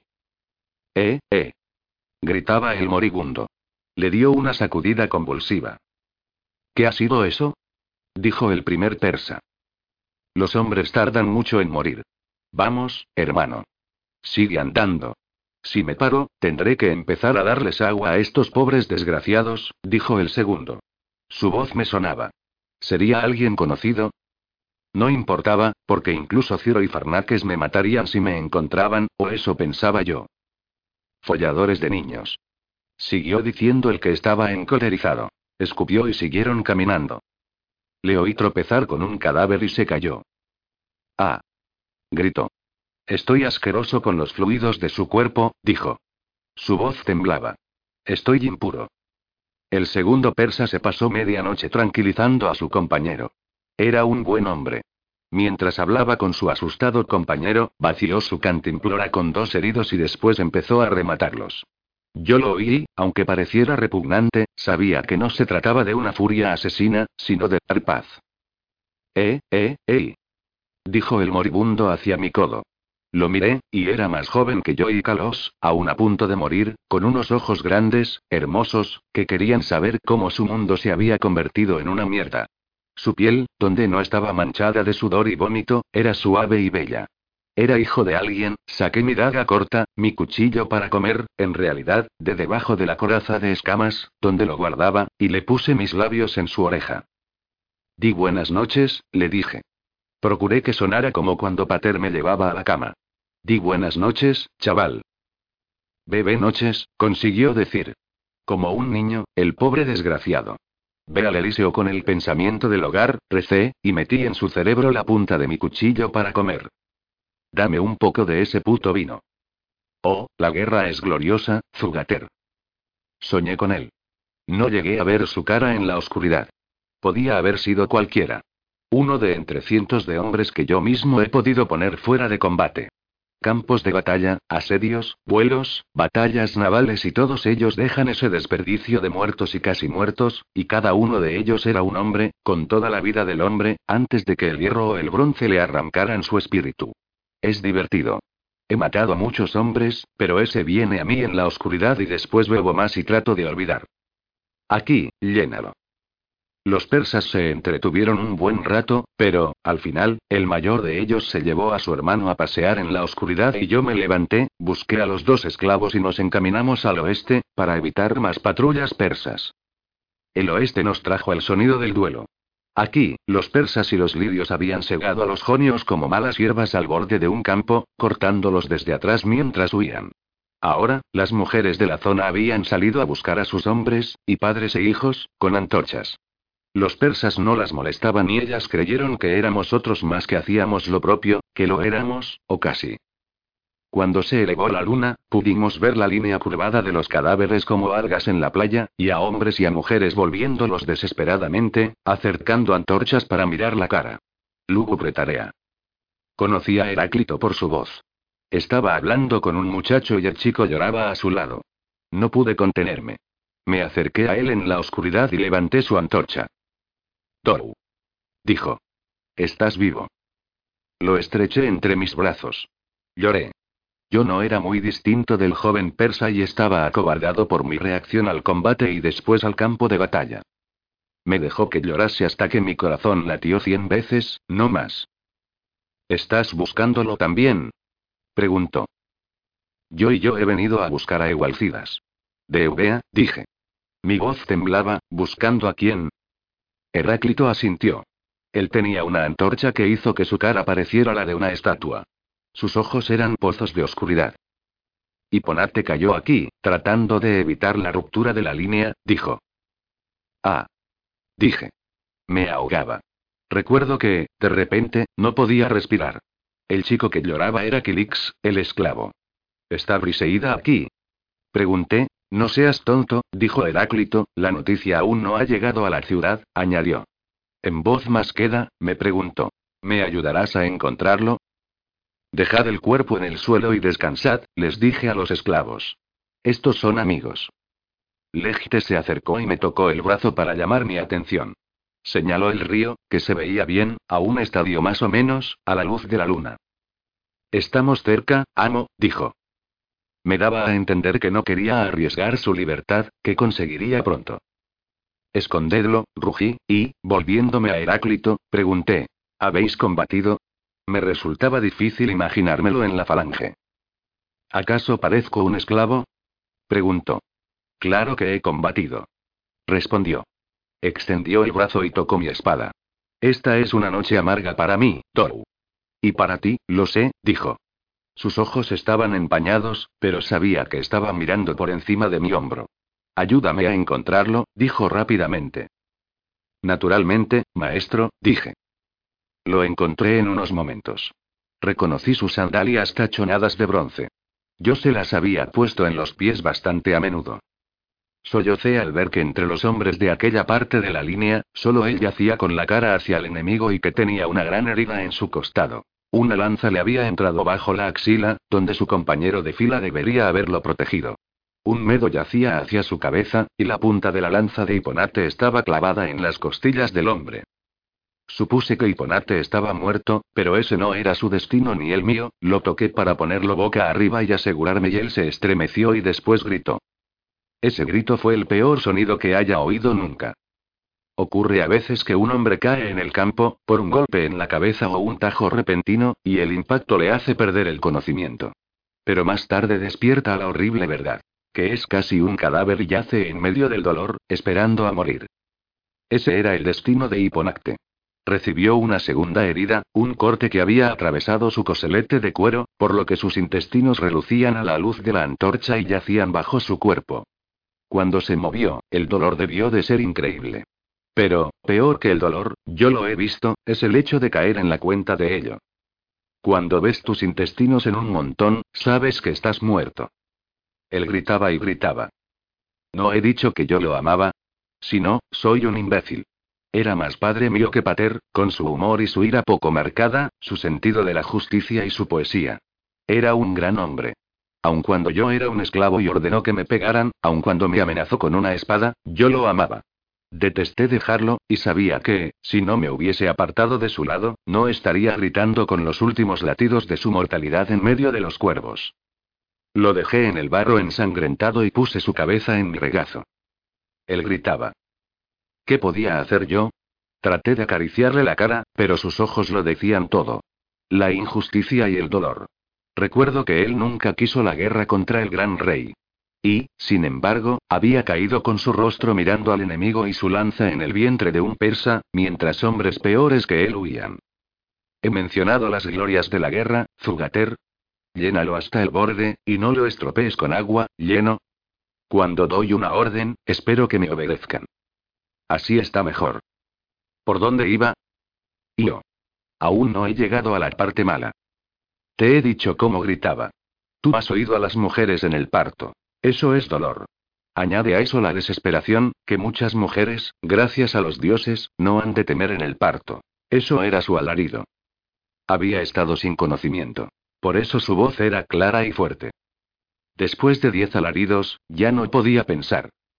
Tras veinte alaridos, dejé de tratar de hablar con él. ¿Quién sabe cuántas veces chilló? Finalmente, puse mi cuchillo bajo su barbilla, lo abracé y lo besé entre chillidos y después, le clavé el cuchillo bajo la mandíbula hasta el cerebro. Heráclito me había dicho una vez que este era el golpe de gracia. Lo he hecho bastante a menudo y sé que es lo que acaba más rápidamente con los alaridos. Si cortas la garganta de un hombre, tiene que desangrarse. No sé cuánto tiempo estuve allí sentado. Lo suficiente para llenar mi regazo con su sangre. Tú lo has matado, dijo Arki. Su voz era sorprendentemente tranquila. Yo no tenía ni idea de cuánto tiempo había estado allí. Heráclito tenía su mano en mi hombro. Eres un valiente, me dijo. Tú lo has matado, dijo Arki de nuevo. Ahora había cierta cadencia en sus palabras. Arcuñogos, dijo Heráclito, interponiéndose entre nosotros, debes recoger su cuerpo y marcharte. Llegó Kilix, llorando todavía. Empezó a quitar la armadura del cuerpo de su amo muerto. Estaba allí otro de los esclavos, Dion, el chico del agua, sin duda, había ido como esqueguoforos de Hiponacte. Juntos recogieron el cadáver de mi regazo y lo desnudaron. Idomeneo ayudó sin que se lo pidiesen. Tú lo mataste, dijo Arki, después de envolver el cuerpo en un imatión y tenderlo sobre unas lanzas. Heráclito le dio una bofetada, un golpe seco con la mano abierta. No seas imbécil, muchacho, dijo, y se volvió hacia mí. Tus ojos son más jóvenes y más finos que los míos. ¿Puedes abrir el paso? Tú lo mataste. Rugió Arti, y vino hacia mí. Llevaba su espada en la mano y me descargó un golpe en la cabeza. Yo desenvainé y me defendí en un solo movimiento, y nuestras espadas retumbaron con el inconfundible sonido del acero contra el acero. Estaba oscuro y el equilibrio era malo. Lo único que lo mantenía vivo era que yo no estaba defendiéndome. Hizo unos barridos salvajes contra mí y yo los esquivé, y mi nueva espada absorbió todo el peso de sus amplios tajos y la hoja se mantuvo, haciendo muescas en la suya una y otra vez. Él me lanzaba tajos y yo los esquivaba. Al fin, Heráclito lo hizo tropezar con una lanza y después lo golpeó en la cabeza con la contera de la lanza. Pero era demasiado tarde para nosotros. Aunque Arki se desplomó en el suelo, medio aturdido, el ruido de cascos de caballo que había oído mientras bloqueaba sus salvajes ataques se acercaron y, de repente, nos vimos rodeados de antorchas y de voces persas. Nos rodearon eficientemente, a pesar de los cuerpos que había en el suelo. La mayoría de ellos tenían lanzas y eran más de diez. Conocí a Ciro inmediatamente, aún montado y en la oscuridad. Estaba dando órdenes. Ave, noble Ciro. Grité. Hizo avanzar a su caballo, dejando atrás a sus compañeros, y alzó una antorcha. Doru. ¿Por qué estás aquí? Y yo. Por supuesto. Estás buscando a tu amo, dijo Ciro, y desmontó. Este es Hiponate y un buen hombre. Ese es uno de los vuestros, dije, apuntando mi espada al medo muerto. Ciro movió la antorcha hacia atrás para poder ver el suelo. Darío, dijo. No formó después de la batalla. Más ruido de cascos. Envaina esa espada o eres hombre muerto, dijo Ciro a mi lado. Lo miré. Sentí y quizá sintiera un deje de lo que sintiera Hiponacte, despertando al dolor y al conocimiento de que no había nada por venir sino la muerte. Ellos me harían esclavo. Nadie en la tierra pagaría un rescate por mí, pero no volvería a ser esclavo otra vez. Por eso sonreí, o mi rostro dibujó un remedo de una sonrisa. Me parece que soy hombre muerto de todos modos, dije, ¿por qué? Preguntó Artafernes desde la oscuridad. También reconocí su voz. Levante esa espada. Heráclito me cogió el brazo y me quitó la espada de la mano como si yo fuera un niño. Había olvidado que estaba a mi lado. Maldito seas, escupí. Artafernes iba en un caballo blanco. Pasó entre los dos cadáveres, Hiponate y Egualcidas. El viento estaba levantándose, y las antorchas hacían un ruido como de perros rabiosos. Oh. Él me debía la vida. Pero solo un hombre nacido noble espera que el mundo funcione así, como un poema épico. Un esclavo espera la revocación instantánea de cada favor, de cada promesa. Artafernes era de una clase diferente de hombre. Me hizo un gesto. Tú, dijo. Tú eres un rebelde, Ciro habló y nunca fue para mí mejor amigo que en aquella hora. Señor, vino a recuperar el cuerpo de Hiponacte, tu amigo anfitrión en Efeso. Era evidente, a la luz de las antorchas, que yo llevaba una coraza de escamas. ¿Estabas hoy alzado en armas, muchacho? preguntó el sátrapa. Sí, señor, dije. Él asintió. Ya he declarado una amnistía para todos quienes tomaron las armas, dijo. Ningún hombre será vendido como esclavo ni ejecutado si renueva su lealtad, solo castigaré a quienes han venido allende el mar a atacar mis tierras. Los atenienses y sus aliados. Yo me encogí de hombros. Yo he servido a los atenienses, dije. Y no encontraréis a otra persona a la que castigar. Vencieron a vuestros carios y después escaparon a sus barcos. ¿Estás completamente loco? Me susurró Ciro al oído. Pero tú naciste en el oeste. Recuerdo que me lo contaste, dijo el sátrapa, encogiéndose de hombros. Vete a casa, muchacho. Di en el oeste que el gran rey es misericordioso. Iba a dejarme marchar. Saqué el anillo, su anillo, de mi mano y se lo entregué. ¿Me devolvéis el favor que os hice? dije. Él negó con la cabeza. Los caballeros nunca devuelven, dijo él. Intercambian. Conserva el anillo. Ve con tus dioses. ¿Quién es el otro hombre? Yo sabía que no se refería a los esclavos. Heráclito, el filósofo, dije yo. Artafernes desmontó. Hace mucho tiempo que quería conocerlo, dijo. Heráclito se encogió de hombros. ¿Os aprovecháis de mí, señor? ¿Estabas alzado en armas hoy? preguntó el sátrapa, ignorando el insulto. Sí, señor, dijo Heráclito. ¿Aceptas mi amnistía? preguntó Artafernes. Heráclito inclinó la cabeza. No, señor. Tu nombre tiene mucho peso, dijo el sátrapa. ¿No hablarás a tus conciudadanos? Heráclito negó con la cabeza. No, dijo. Ninguna palabra mía podría influir en el viento que sopla ahora, señor. La guerra, y no la razón, es aquí la dueña y señora. Han muerto demasiados hombres. ¿No podemos pararla antes de que mueran más? Dijo Artafernes, no hay nada por lo que vosotros, los griegos, tengáis que luchar. Nosotros no os sometemos a esclavitud, vosotros mismos os lo hacéis. Esta libertad es una palabra y solo una palabra. Un tirano griego toma más de una ciudad que lo que nunca tomaría un sátrapa del gran rey. Heráclito lanzó un grudido. Levantó la cara y sus lágrimas se hicieron patentes a la luz del fuego. El logos no es sino palabras, dijo. Pero las palabras pueden asumir el aliento de la vida. Libertad es una palabra que respira. Preguntádselo a cualquier hombre que haya sido esclavo. ¿No es así, Doru? En efecto, maestro, dije. Todo hombre es esclavo de otro, dijo Artafernes. No, dijo Heráclito. Vuestros antepasados lo sabían mejor. Artafernes se dejó dominar por la ira. Me han hablado de ti como hombre sabio, dijo. Durante todo el tiempo que llevo aquí, los hombres me han hablado de la sabiduría de Heráclito, sin embargo, aquí estoy, rodeado de los fétidos cadáveres de tus amigos, te ofrezco preservar tu ciudad y tú me hablas de libertad. Si mis hombres arrasan Efeso, ¿quién será libre? ¿Has visto alguna vez una ciudad arrasada? Heráclito se encogió de hombros. Mi sabiduría no es nada, dijo. Pero soy lo bastante sabio para entender que la guerra es un espíritu que nunca puede volver a encerrarse en una jarra de vino una vez desencadenado, como los espíritus del conflicto en la caja de Pandora. La guerra es la reina y ama de todo conflicto. Esta guerra no acabará hasta que todo lo que toca haya sido cambiado. Unos hombres serán hechos señores, y otros serán hechos esclavos. Y cuando el mundo esté roto y rehecho, podremos hacer la paz. Artafernes hizo una profunda inspiración. ¿Profetizas? Preguntó. Cuando el Dios está conmigo. A veces, veo el futuro en el Logos. Pero el futuro no siempre llega a pasar. Escucha mi profecía, entonces, hombre sabio. En dos días, vendré con fuego y espada, y predigo que la sumisión sería la postura más sabia, dijo Artafernes, y volvió a montar su caballo. Deseo mostrar misericordia. Permíteme hacerlo, por favor. Heráclito negó con la cabeza. Toda mujer cuyo marido yaga aquí exigirá venganza, dijo.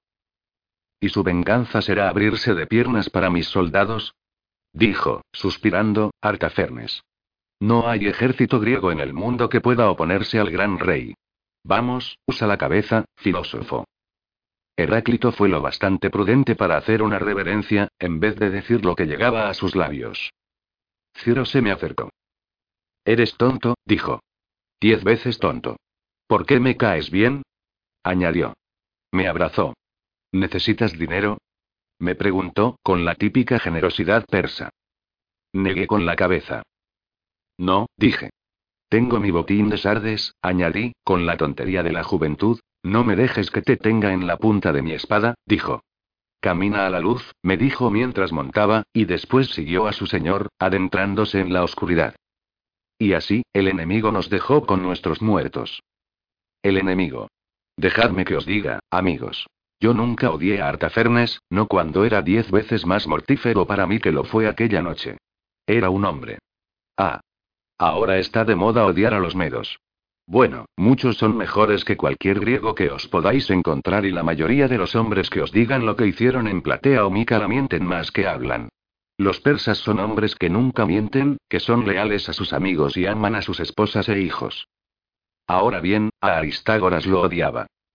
Caminamos juntos hacia el río, no teníamos elección, porque Heráclito y yo teníamos que llevar a Arqui, que estaba inconsciente, tan profundamente inconsciente que llegué a temer que el maestro le hubiese pegado demasiado fuerte.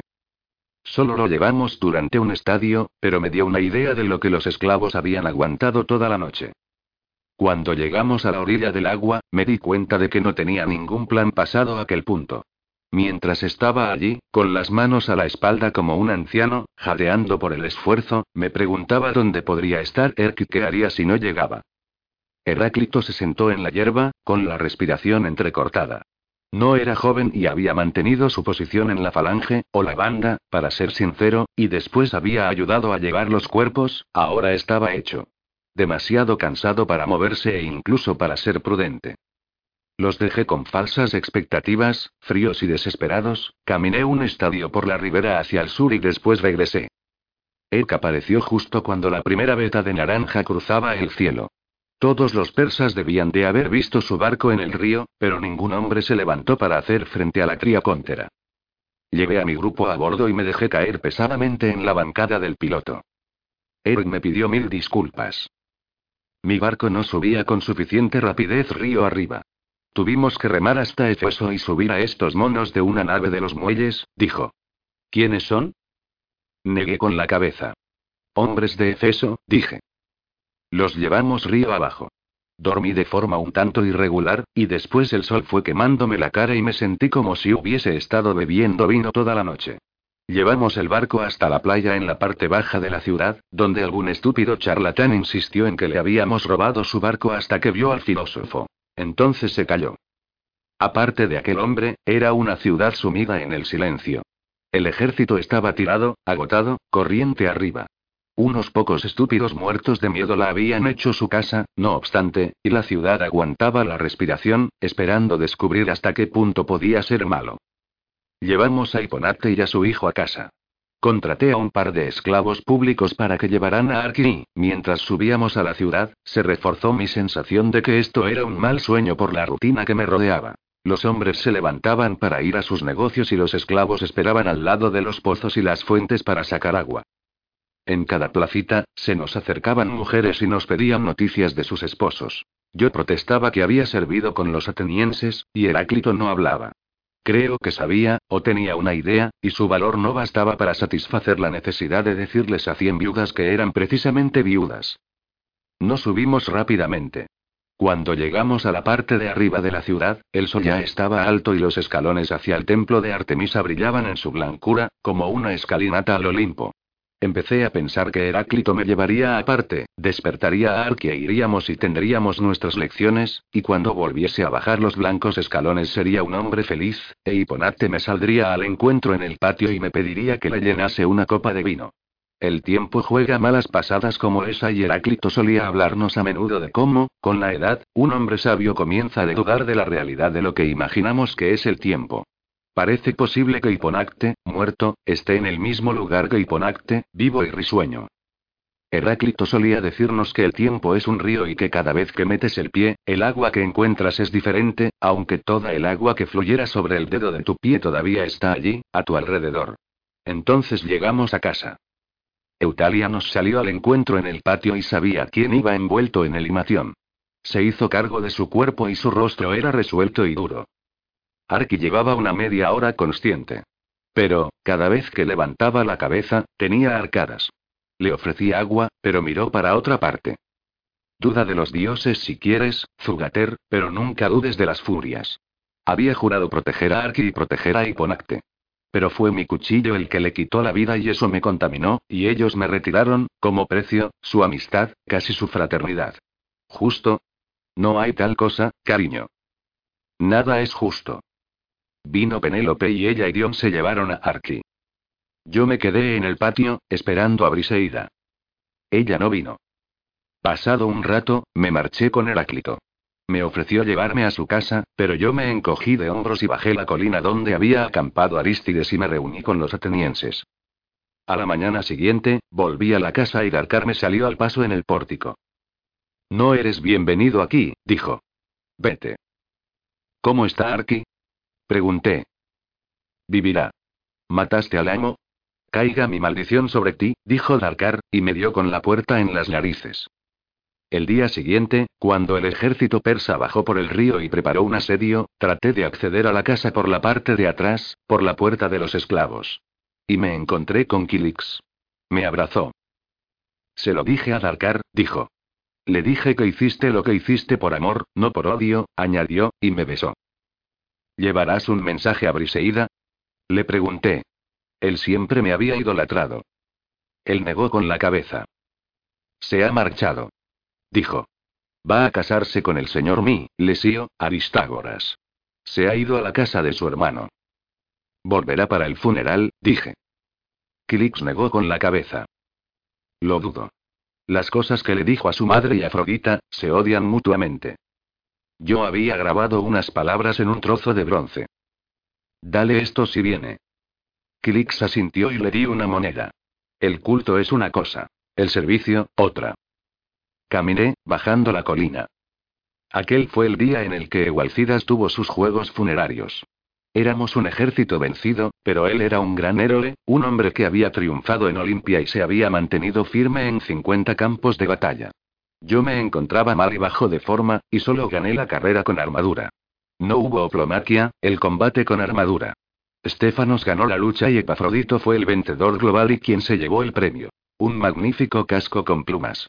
Después bebimos todos hasta que no nos tuvimos de pie, prendimos fuego a su cadáver y los dos esclavos fueron liberados formalmente. Epafrodito se quedó al lado de la pira rodeando con el brazo a Idomeneo y con las lágrimas cayéndole por el rostro. Ojalá acabe como él lo ha hecho, dijo. Estefano negó con la cabeza. Yo te llevaré a casa, señor. Pensé en el campo de batalla.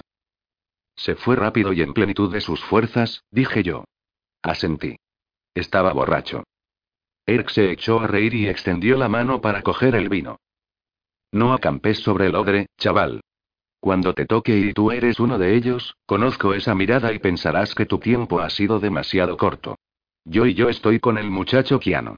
Casa y lecho, y todos mis parientes reunidos alrededor, discutiendo sobre el montón de plata que les estoy dejando. Cleón miraba el fuego. Yo solo quiero llegar a casa, dijo. Yo me quedé allí de pie y los quería a todos, pero a quien quería conmigo era a Arki. Y esa puerta aún estaba cerrada a cal y canto. Todos los hombres del ejército me conocían ahora, pero yo no era capitán, ni siquiera oficial. Por eso, cuando tuvieron su gran conferencia, no fui. Aristides fue a hablar en nombre de Atenas y llevó a Heráclides, a Agios y a otro jefe de columna. De los otros jefes, había demasiados que estaban heridos o habían muerto. Volvieron tan encolerizados que se les notaba cuando venían hacia nosotros por la carretera. Aristides ordenó cargar los barcos. Después, me mandó llamar. Nos vamos, dijo. Has servido conmigo y has servido bien, pero no eres de los míos. Sin embargo, no creo que puedas quedarte aquí. Aristágoras conoce tu nombre y qué has hecho para que te odie tanto. Yo negué con la cabeza. Es una cuestión privada, dije. Había tenido sexo con su novia. Pero como demonios lo había descubierto. ¿Por qué nos vamos, señor? Pregunté. Aristides elevó una ceja. Aún en la democrática Atenas, los hombres como Aristides no estaban acostumbrados a que los interrogasen los campesinos de Platea. Al parecer, abandonamos a los hombres de Mileto en el campo de batalla, dijo. Ares. Dije yo. Aristágoras es uno de esos hombres que no solo mienten a los demás, sino que se mienten a sí mismos, dijo. Y se encogió de hombros. No siento marcharme. ¿Vendrás a Atenas? Respiré profundamente. Creo que iré a mi casa, señor. A Platea. A menos que usted me incluyáis en vuestras filas. Como Oplita. Aristides se echó a reír. Eres un extranjero. Escucha, chaval. Aquí me ves como un caudillo militar, con un séquito, pero una vez que llegue a casa y deje mi escudo en el altar, habré terminado. Solo soy otro agricultor. No tengo guerreros. No somos cretenses, somos atenienses. Él habló a mi favor. Podríamos encontrarle un trabajo, señor, dijo. Aristides negó con la cabeza. Es un matador de hombres, no un trabajador. No te ofendas, chico. Te tendría a mis espaldas en cualquier guerra. Pero no te veo como trabajador agrícola. Asentí. Es cierto, dije. Tuve que reírme. Podría buscar a un herrero fundidor de bronce. Acabar mi aprendizaje. Aristides pareció interesado. Pero Agios negó con la cabeza. Dijiste que conocías a Milcíades. Yo asentí. Heráclides entrecerró los ojos. Yo podría llevarlo. Tengo media carga para Bizancio y podría cargar cobre en Chipre o en Creta. Aristides negó con la cabeza. Erk, tú sacarás provecho de tu propia muerte. Ambos me miraron y me reconfortaba ver cuánto estaban tratando de hacer por mí. Señor, creo que ya es hora de que vuelva a casa. No iré a ver a Milcíades, dije. Te escribiré una carta, dijo Aristides. Ven conmigo de todos modos, dijo Erk. Terminaré bastante pronto en el Pireo si Poseidón me da un buen viaje y conmigo ganarás algunas monedas, y serás el más rico este invierno en casa. Todavía me asustaba ir a casa. No hay una forma más fácil de decirlo. Unas semanas con Erk me parecían encantadoras, un descanso, sí, dije. Pero hice un juramento y debo ver la forma de conseguir liberarme de él. Levaremos anclas con la brisa vespertina, dijo Erk. Si tienes que despedirte, hazlo. Subí corriendo la colina. Corrí sin parar hasta la puerta y llamé. Dakar la abrió y lo empujé, abriéndome paso al interior de la casa hasta que encontré a Arki. Tenía un vendaje alrededor de la cabeza. Sal de mi casa, dijo. Yo había tenido tiempo de reflexionar y dije las palabras que había pensado. Me voy, dije. Aristágoras ha expulsado a los atenienses del ejército, el muy estúpido. Iré con ellos. Vete. Escupió. Pero juré apoyarte, dije. ¿Y tú necesitas llevar a tu familia a los barcos y apoyarme?